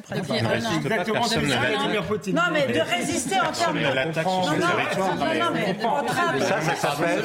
Et ça, ça s'appelle... Et ça, ça s'appelle... Non seulement on s'en rend compte, mais ça, ça s'appelle une guerre non déclarée par procuration. C'est très ennuyeux, Non, mais ce que je... Vous venez de dire exactement ce que j'essaye de dire depuis plusieurs semaines. Oui, non, mais je suis d'accord, mais je me suis mal exprimé. Mais ce que je trouve intéressant... Non, mais il faut arrêter de se raconter des histoires. Nous sommes en guerre contre la Russie. Non, mais c'est de se dire comment est-ce que font les Russes aujourd'hui pour résister de cette façon-là. Et vous avez eu raison euh, d'évoquer la Pologne, par exemple. La Pologne a multiplié par trois euh, tout l'investissement euh, dans le militaire. C'est eux, c'est en Pologne qu'atterrissent, parce que c'est la Pologne qui est directement menacée après derrière. Ah c'est pour ça aussi qu'il y a cette mobilisation, parce qu'après l'Ukraine, il y a la Moldavie, il y a la Pologne, il y a il y a tous ces pays-là qui sont en première ligne et qui ont peur derrière, qui veulent se protéger. Et la Pologne, elle est en train de multiplier euh, fortement son, son armement, elle est en train d'acquérir des armes extrêmement puissantes, lourdes, etc. Et on ne voit pas, je n'arrive pas à comprendre comment la Russie toute seule continue à vouloir attaquer, pour être clair, voilà, toute seule. Parce que madame, vous devriez regarder l'histoire de la Russie. Ces gens qui et notamment les dernières batailles qui se sont déroulées il y a 80 ans, à peu près dans la même on Les Russes ont célébré la victoire de Stalingrad il y a une semaine. sauf que Pierre Lelouch, vous enfin, l'anniversaire de la victoire de Stalingrad. On, est dans une dictature totale dans ce cas-là. Alors disons-le, une dictature totale, c'est ça. Si on retourne vers Staline, c'est vers là qu'on va retourner. Mais c'est vrai qu'en nombre... Il y a la dictature et il y a la résilience aussi. Non, mais vous êtes d'accord qu'en produit intérieur brut, en nombre d'habitants, en puissance économique euh, et militaire. Ce que je viens de dire tout à l'heure. C'est pas tellement important que ça, la Russie. Il y, a une, il y a une différence majeure par rapport à la fin de la Deuxième Guerre mondiale, c'est que les Russes étaient armés par les Américains. Tout le monde l'oublie, mais sans bah l'armement livré par les Américains et même le pétrole, les Russes ne s'en seraient pas sortis. Il y a eu un sacrifice phénoménal, effectivement, de la population russe, si on raisonne en termes d'hommes, mais si vous raisonnez en termes d'armement, la Russie n'y serait jamais parvenue hmm. sans l'aide des Américains. et là, ils n'ont pas l'aide des Américains. Mais il y a un élément que on va refaire l'histoire. On est en train de parler de ça. Hein. Allez-y. Les chars, ils étaient américains. Les chars, les T-34 étaient américains. Et les yachts et les avions de chasse sur lesquels volaient la patrouille de la Seconde Guerre mondiale. Je vous assure que les historiens sérieux le défendent. Non, ça n'est pas une blague. Chacun peut aller vérifier. Sébastien, s'il vous plaît, Pierre Lelouch, avançons sur ce qui se passe en ce moment. Mais il y a un élément, de refaire l'histoire d'il y a 80 ans. Oui, mais on ne peut pas comprendre le présent sans comprendre. J'entends bien, mais on est sur une actualité en ce Oui, mais on est sur une actualité qui s'inscrit dans l'histoire. Hein. On peut décider que tout se joue en 30 secondes. Euh, non, malheureusement, vous posez des questions, on veut pas la paix, machin, etc. on peut poser des questions autant qu'on veut. Si on les restitue pas dans leur complexité, on n'y comprend rien. En tout cas, c'est mon avis. Mais il y a un élément que tout le monde oublie, c'est l'élection présidentielle. En 2024, il va y avoir une élection présidentielle en Russie. Il y a une élection présidentielle en Russie. En l'état, en tout cas, euh, peut-être. Les États-Unis aussi, d'ailleurs. Oui, non, mais exactement. Il y a également une élection présidentielle aux États-Unis. Oui, la campagne commence. Cet élément-là, cet élément-là, au-delà de l'économie, au-delà du rapport de force militaire, parce que ça a été dit par le général Clermont tout à l'heure, et vous le disiez aussi, euh, Pierre Lelouch, en l'état, ni les Ukrainiens ni les Russes ne considèrent que le rapport de force militaire sur le terrain n'est figé et il n'est pas en leur faveur. Donc ils ne vont pas négocier maintenant l'un ou l'autre. Ils finiront par négocier soit quand l'un sera vraiment en situation d'extrême faiblesse, soit quand ils seront dans quelque chose d'un peu plus équilibré ou d'acceptable pour les uns ou pour les autres. Parce que Vladimir Poutine, s'il doit se représenter et si cette élection est maintenue, il faudra bien qu'il vende quelque chose à l'opinion russe. Les Russes sont pas totalement idiots. Ça n'est pas non plus le totalitarisme. Il n'y a pas le goulag en Russie. C'est un régime autoritaire. Ça n'est pas une dictature absolue. Et donc il devra faire avec ça parce que le pacte social de Vladimir Poutine, c'était dépolitisation contre stabilité de la société. Ce pacte-là, il a volé en éclats. Il va bien falloir qu'il trouve quelque chose d'autre s'il veut se maintenir au pouvoir, ne serait-ce que pour échapper aux poursuites soit occidentales, soit d'un éventuel, euh, d'un éventuel euh, remplaçant. Et cet élément-là, Personne ne le maîtrise en l'état parce que personne ne sait justement ce que Vladimir Poutine lui décidera comme étant acceptable à présenter à l'opinion russe. Si vous nous rejoignez seulement euh, maintenant, le président ukrainien Volodymyr Zelensky est à Paris où il a atterri un peu après 21h, reçu par Emmanuel Macron et le chancelier allemand euh, Olaf Scholz pour un, dîner et des discussions autour évidemment de, de l'aide occidentale pour les, Ukrainiens qui continuent de se battre contre euh, l'armée russe depuis le 24 février dernier. Conférence de presse rapide également des, trois hommes tout à l'heure. Je propose de, réentendre deux extraits, Emmanuel Macron et Volodymyr Zelensky. Cher Volodymyr, je suis très heureux de pouvoir t'accueillir ce soir à Paris, à l'Élysée, qui est un lieu que tu connais, car je l'évoquais en t'accueillant il y a quelques instants. C'est le lieu où, euh, entre les deux tours, le candidat alors à la présidence fut reçu en 2019. Et c'est ici même le 9 décembre 2019 que nous tenions l'Ukraine, Allemagne, France avec la Russie, le sommet en format Normandie qui permettait encore des avancées avant que le pire n'advienne. Et donc nous sommes heureux de t'accueillir ce soir ici et le chancelier Scholz me rejoint ce soir et je l'en remercie pour que nous puissions ensemble t'exprimer notre solidarité, notre soutien, notre volonté d'accompagner l'Ukraine vers la victoire, vers la paix et vers l'Europe plutôt l'Ukraine euh, obtient euh, l'armement lourd de l'emporter, euh, plutôt nos pilotes obtiennent les avions modernes, plus nos coalition sera forte avec les, les, chars aussi. Donc plus vite se terminera cette agression russe et nous pourrions revenir à la paix en Europe, une paix sûre. Et l'Alliance européenne, c'est un besoin de tous les Européens. Et Johan Usaï qui est pour CNews au Palais de l'Elysée. Vous avez suivi ce, ce moment euh, depuis la salle de conférence de, de l'Elysée. Soirée studieuse, j'ai envie de dire, entre euh, Olaf Scholz, Emmanuel Macron et, Volodymyr Zelensky, le président ukrainien qui rejoint Bruxelles demain avec euh, l'espoir de nouvelles sanctions, de nouveaux armements glanés aux, aux Européens, aux Occidentaux, Johan? Oui, là, l'espoir concernant le, président ukrainien, il est véritablement tourné du côté des, de, l'armement. Alors, il y a euh, l'armement qui a déjà été promis et beaucoup a déjà été promis au président euh, ukrainien. Son souci, c'est maintenant que cela devienne effectif, effectif que, que les armes promises arrivent véritablement sur le terrain en Ukraine, parce que le président euh, Zelensky, eh bien, il s'attend à une contre-offensive russe très importante dans les semaines qui viennent, et donc il doit se préparer à cela. Voilà pourquoi il va demander à ses alliés de livrer les armes promises le plus rapidement possible. Et puis il va demander également de nouvelles armes si possible. Et on l'a entendu dans cette conférence de presse, son souci maintenant c'est d'obtenir des avions, des avions de combat. Alors les alliés, notamment les alliés européens, sont pour l'instant euh, hostiles à cette euh, option, mais c'est effectivement une demande de plus en plus précise et pressante euh, du président ukrainien. C'est ce sur quoi portent les, discussions, notamment en ce moment lors du dîner qui est en cours ici à, à, Et puis il en sera question évidemment demain à Bruxelles lors de ce Conseil euh, européen. L'autre dossier, c'est l'adhésion de, l'Ukraine à l'Union euh, européenne. Vous avez entendu le président Emmanuel Macron qui est évidemment très favorable. Le chancelier Olaf Scholz, lui, a dit il y a quelques heures, lorsqu'il était encore euh, en Allemagne, que de fait pour lui, il considérait que l'Ukraine appartenait déjà en quelque sorte à l'Union européenne. Donc ils veulent accélérer cette procédure d'adhésion de, de l'Ukraine à l'Union européenne. Voilà pour les principaux dossiers qui sont évoqués donc en ce moment lors de ce dîner qui se tient à trois. Ils sont seulement trois autour de, la table, sans conseiller. C'est plutôt euh, l'usage normalement. Là, ça n'est pas le cas. Ils sont simplement accompagnés de, traducteurs. Le soutien, merci Le soutien, Pierre Lelouch, de l'Europe, on le comprend, on l'entend à travers, encore une fois, l'analyse de, de Johan et ce qu'on a entendu de toute façon de la conférence de presse? Le soutien, il est indéfectible. Les. Occidentaux iront jusqu'au bout. La, la politique européenne est, modifiée durablement, euh, j'ai envie de dire, à travers ce, à travers ce conflit. Et comment, Alors, un mot sur les armements euh, euh, des avions, puis après je viens sur l'Europe. Hmm. Sur les avions, il n'y en a pas en Europe. Hein. Des avions de chasse Mais non. en Angleterre, bah, il y a, les Rafales. Des Rafales Attendez. En Angleterre, puisqu'il était question de ça aujourd'hui à Westminster, dont je rappelle d'ailleurs que ça s'appelait Westmoutier, construit par des Français. Et, euh, petit cours d'histoire, ok. Ben oui, ben oui, Guillaume le Conquérant s'est fait couronner là-bas. C'était à l'époque où nous étions un peu en contrôle de la situation à Londres. C'était la minute essentielle historique de Pierre Lelouch. Merci beaucoup. Mais c'est utile. Euh, les avions, les Anglais, ils ont. Pourquoi vous dites on n'a pas d'avion? Ben, Ils ont 18 F-35, très modernes, et puis ils ont 140 Typhoon, qui sont des avions assez anciens. Donc c'est 150 avions. Quoi. Et les Français? Les Français, 200. Les Allemands, 200, euh, peut-être un peu moins.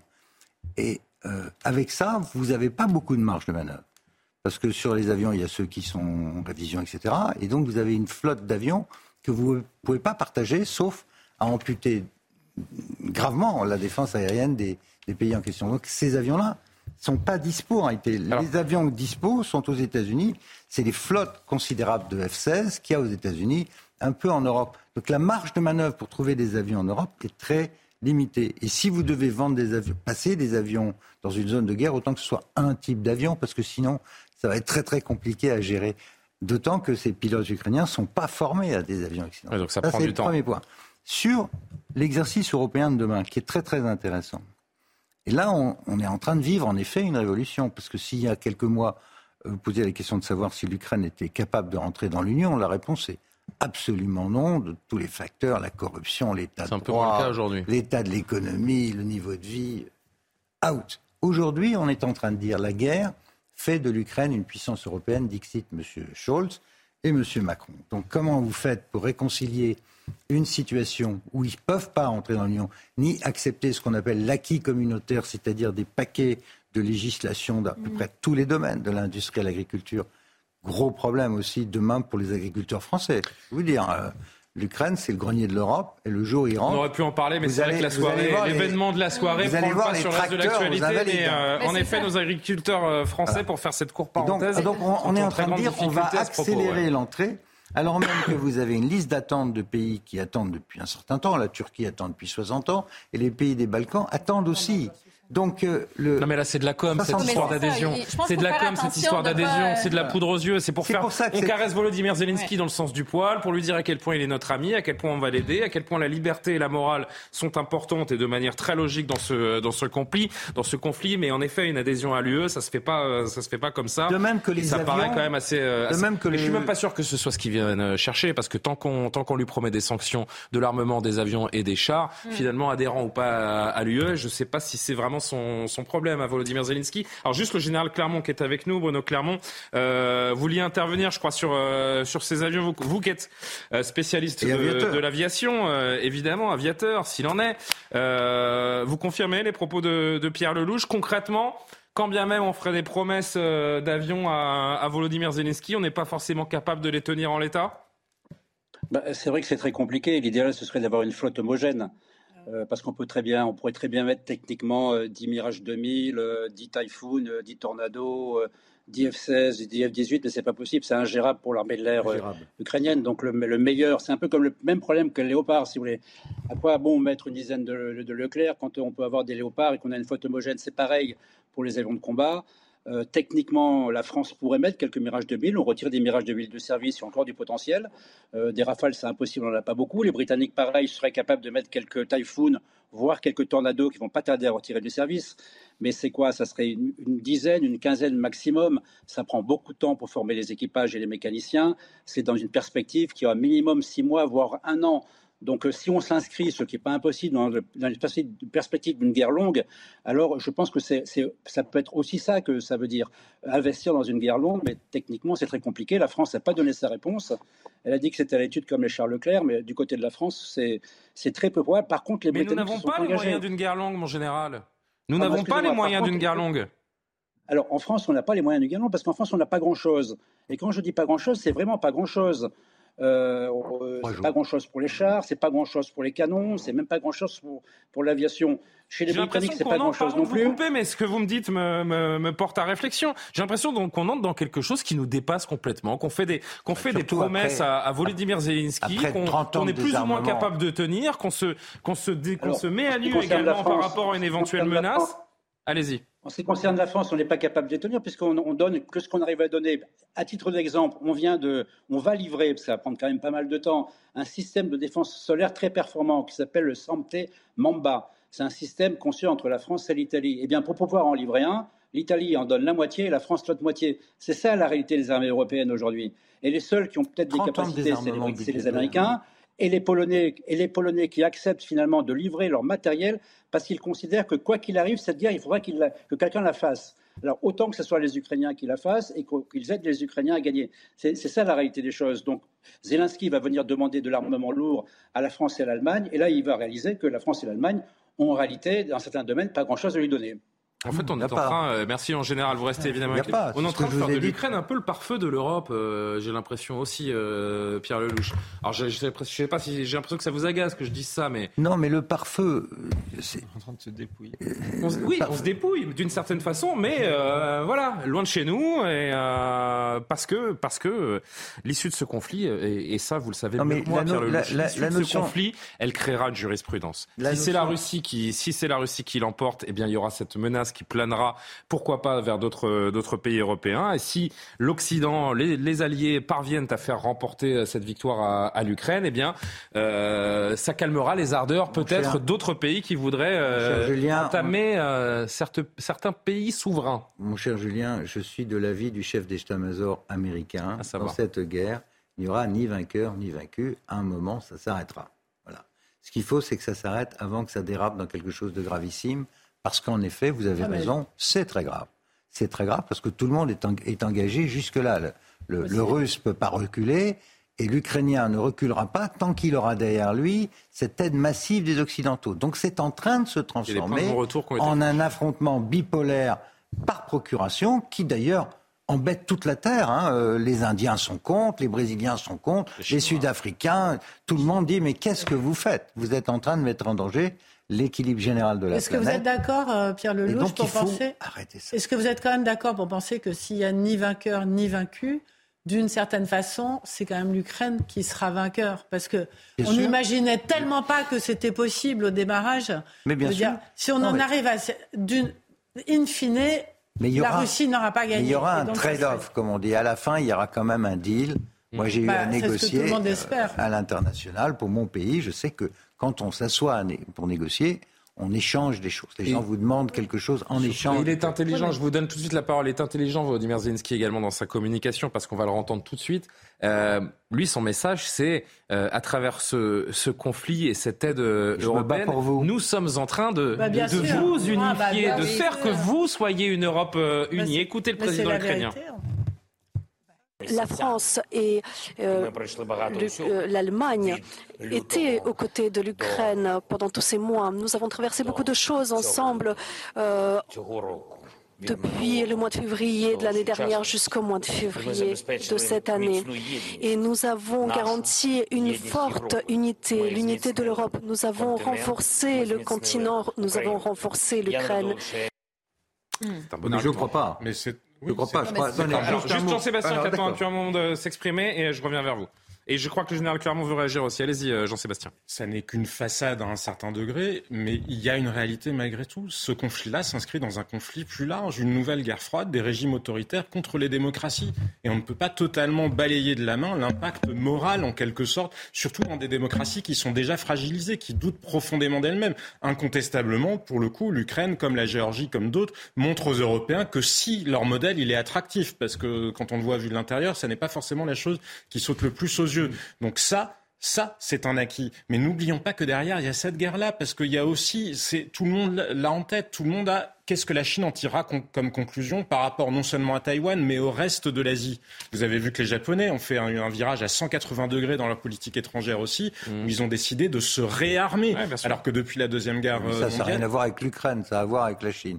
Ben, oui, mais ça C'était exactement ce que j'étais en train de vous dire. il ne vous aura pas échappé, pardon, il ne vous aura pas échappé que précisément les Chinois sont en train de regarder jusqu'où les Occidentaux tiennent pour apprécier ce qu'ils feraient vraisemblablement avec Taïwan. Taïwan. Donc tout ça est lié. Et encore une fois, la paix, ça ne s'apprécie pas à un instant T. La paix, ça n'est pas juste le fait que cette guerre s'arrête. La paix, ça se construit dans le temps. Si vous avez une Ukraine qui n'est pas viable économiquement, qui n'est pas viable d'un point de vue sécuritaire, de toute façon, dans 5 ans, dans 7 ans, dans 10 ans, dans 15 ans, ça recommencera. C'est ça qu'il faut construire. Ça n'est pas juste arrêter les armes maintenant, parce que de toute façon... On rappelle que la guerre au Donbass a commencé en 2014. Exactement, du 24 février Vous avez raison. Général Clermont, qui voulait réagir à ce qui a été dit en plateau. Valérie, vous serez la, suivante à vous exprimer. Oui, mon général.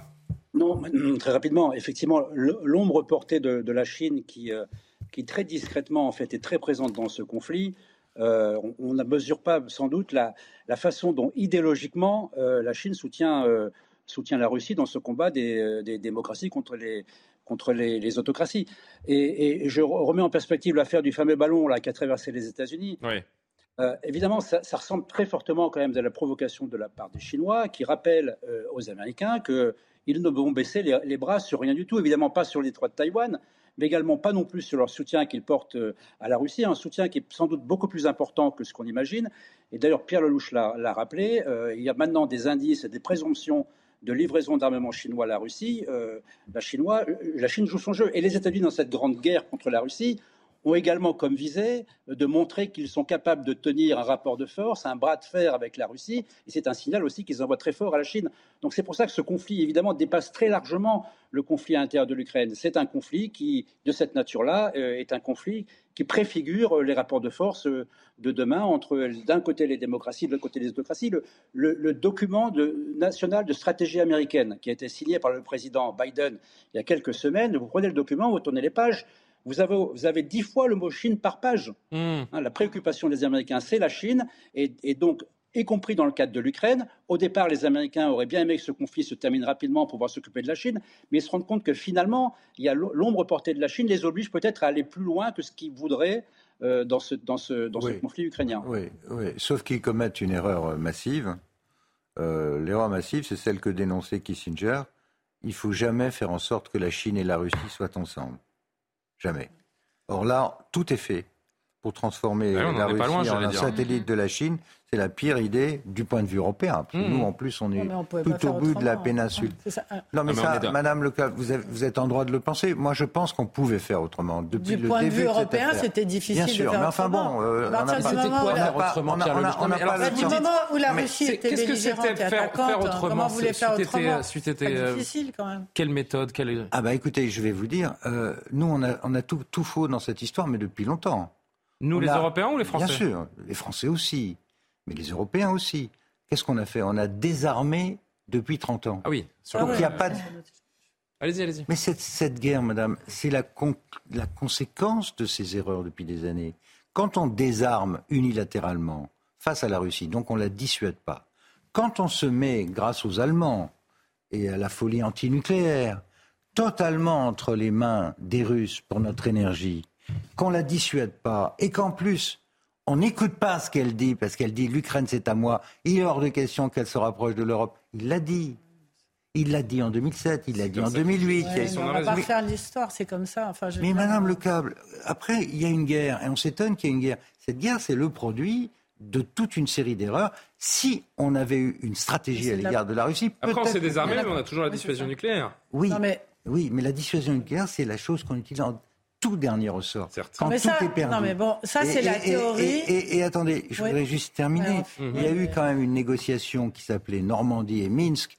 Aujourd'hui, M. Zelensky dit j'ai jamais cru, c'était en fait un piège.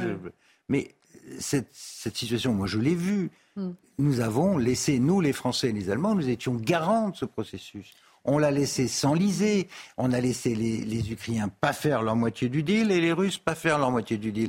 Donc à la fin, vous avez une situation de pourrissement. De là à dire que nous avons, entre guillemets, invité la Russie à se comporter de cette façon. Ils se sont comportés comme ça parce qu'en face, il y avait les Américains venaient d'être sortis d'Afghanistan qui nous tenaient comme ça par le gaz et, ils ont qui nous voyaient complètement. Voilà. Ils ont cru qu'il y avait une fenêtre et ils se sont lourdement trompés. Maintenant, la question c'est est-ce que, cette guerre... Terminez rapidement, s'il vous plaît, Pierre Lelouch, parce que je voudrais que vous s'exprime aussi. Est-ce que cette guerre, c'était votre question de départ, est-ce que Zelensky et l'Europe, est-ce que ça va souder ah bah l'Europe ou, pas? un autre sujet. Mon analyse, c'est que pas du tout, parce qu'il y a un vrai clivage entre ceux qui sont les jusqu'au-boutistes et qui veulent casser la Russie une bonne fois pour toutes et en finir avec Poutine, c'est les Polonais, les Baltes, probablement les Suédois et les Finlandais aussi, ceux qui ont eu affaire à la Russie.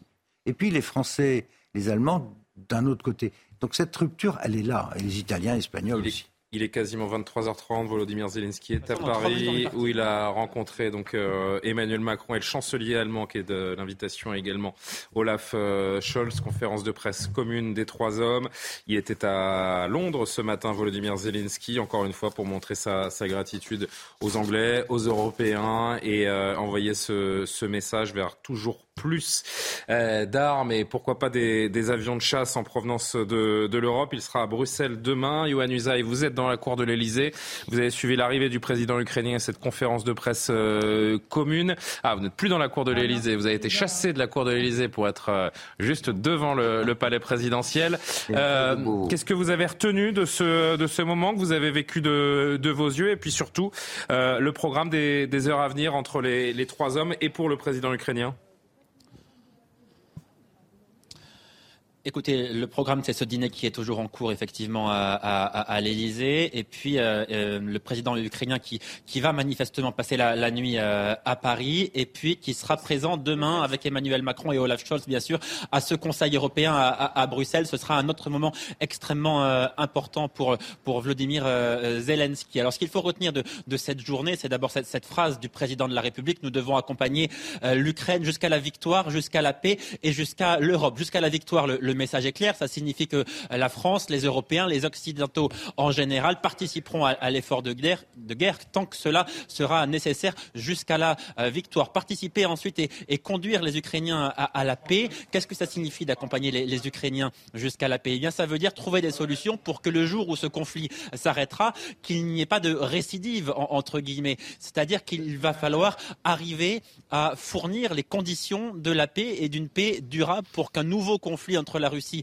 et l'Ukraine ne se déclare pas à nouveau dans, quelques années. Et puis accompagner l'Ukraine jusqu'à l'Europe, eh bien le message là aussi il est clair, faire adhérer l'Ukraine à l'Union européenne. Ça, c'est une, une volonté forte d'Emmanuel Macron et du chancelier Olaf euh, Scholz. Et puis côté ukrainien, l'autre message important, c'est la livraison d'armes. Vous l'avez évoqué tout au long de cette soirée sur votre plateau, euh, Julien. Euh, cette phrase du, du président Zelensky que l'on retient, plus vite nos pilotes auront des avions, plus vite nous gagnerons euh, cette guerre. Évidemment, le président ukrainien, il est venu à Paris, il est allé euh, à Londres, il a rencontré le président Biden pour demander des avions de euh, combat. C'est sa nouvelle bataille politique maintenant, obtenir de ses alliés ces avions parce qu'il en est persuadé. Ça lui permettra de renverser la situation sur le terrain alors que le président Zelensky se prépare à une contre-offensive russe extrêmement importante dans les prochaines semaines. Juste un petit mot, Johan, euh, si vous pouvez nous en dire plus sur le, sur le dispositif, parce que lorsque vous étiez dans la, dans la cour de l'Elysée, tout à l'heure, on a vu toutes ces, toutes ces voitures. C'est assez rare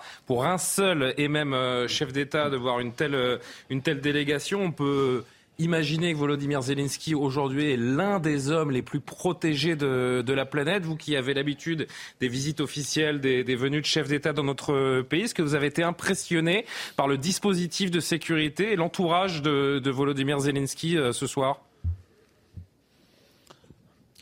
Alors là, effectivement, ce qu'il faut noter, c'est que ce que vous avez vu dans, dans l'Elysée, euh, ce sont deux délégations en réalité, puisqu'il y a la délégation du président ukrainien et, la délégation du chancelier Olaf euh, Scholz. Donc effectivement, ça fait euh, beaucoup de monde, une organisation extrêmement importante, complexe, complexe aussi parce que tout est fait en, l'occurrence quelque part à, la dernière minute. Alors cette visite, elle est prévue de, longue date, on l'imagine, mais impossible de savoir à quel moment précisément est-ce qu'elle a été programmée. C'est que les informations, elles sont données à la presse véritablement compte-goutte. On ne savait pas précisément à quelle heure allait arriver le président euh, ukrainien à l'Elysée. On ne savait pas à quelle heure est-ce qu'il allait euh, atterrir. Tout cela a été gardé euh, secret. On ne nous a pas officiellement confirmé d'ailleurs qu'il passait la nuit à Paris. Manifestement, c'est ce qui va se passer. On, peut vous le dire, mais il n'y a pas de confirmation officielle de l'Elysée. On ne sait pas à quelle heure il part demain pour Bruxelles. Tout cela est gardé secret, mais effectivement, il y a une sécurité extrêmement importante. Les abords de l'Elysée sont complètement bouclés. Il n'y a que les, les journalistes qui peuvent y, accéder. Vous le voyez sur, sur ces images, la, situation, la circulation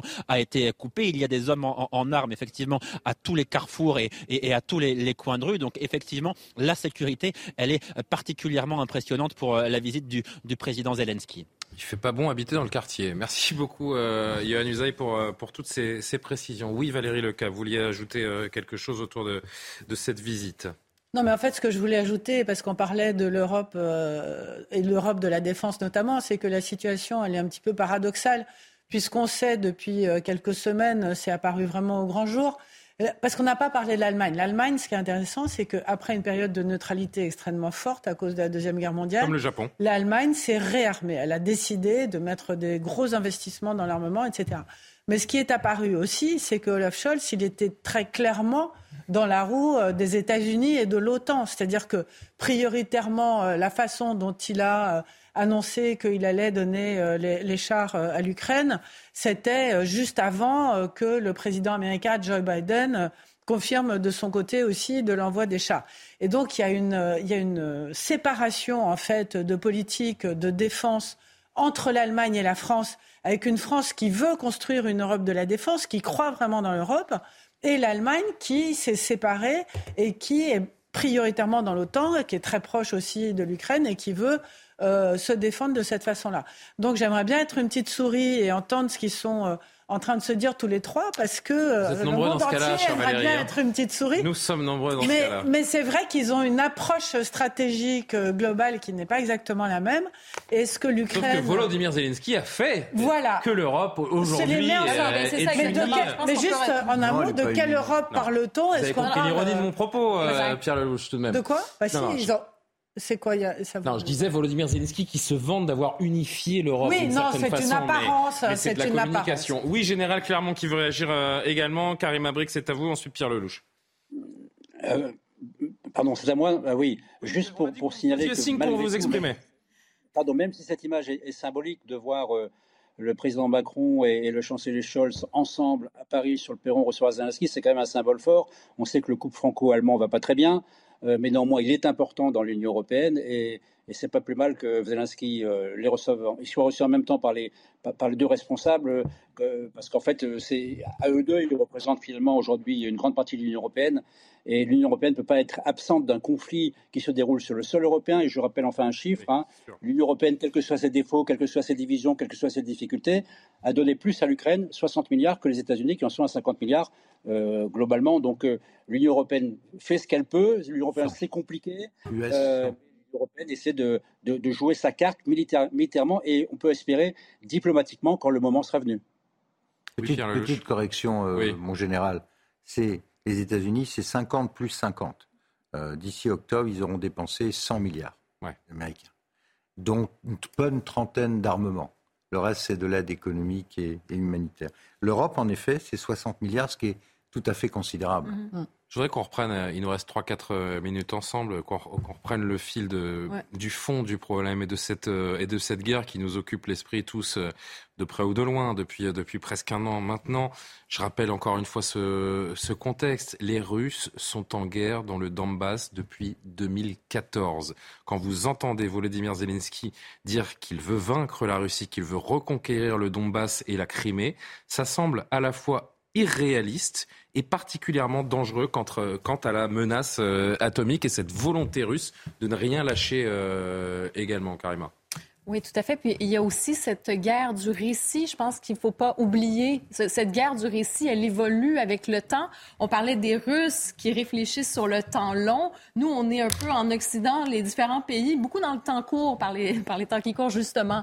On réagit en fonction, bon, on voit à peu près comment ça fonctionne. Et je pense qu'il faut faire attention de ne pas s'emballer. On a l'impression, ah oui, là, il y a cette unité. Cette unité, attention, c'est une opération aussi de communication pour tout le monde. Il y a Emmanuel Macron euh, qui veut aussi parler aux Français, donner un signe de puissance, alors qu'on l'a vu, euh, je veux dire, depuis les dernières années, depuis des décennies maintenant, le, en termes d'armement, on est beaucoup moins équipé ici en France. L'investissement, en fait, il y a eu un sous-investissement dans l'armée. Mhm. Donc, il faut faire attention de ne pas s'emballer non plus euh, là-dessus. Et sur la question de, la, de, de, cette guerre du récit aussi, rappelez-vous, quand on dit le discours que euh, si, si justement, bon, j'allais dire, l'Ukraine, on n'avait pas laissé, là, je perds un peu mes, mes, mots par rapport à ça, mais on disait que si l'Ukraine, en fait, si l'Europe ne réagit pas, euh, l'Ukraine serait perdue et ensuite la Russie voudrait attaquer les autres pays. Moi, je pense aussi que Volodymyr Zelensky a aussi réussi à instaurer cette idée un petit peu partout. Mais, il, a peut-être un peu raison aussi, hein, pardon. Mais... Oui, je pense qu'il a peut-être un peu raison, mais, il y a six mois, c'était pas encore ça. Il pas il a au moins raison vis-à-vis des Européens de l'Est. Moi, je suis d'accord avec ce que vous disiez tout à l'heure, au sens où il y a une fracture entre l'Europe de l'Ouest.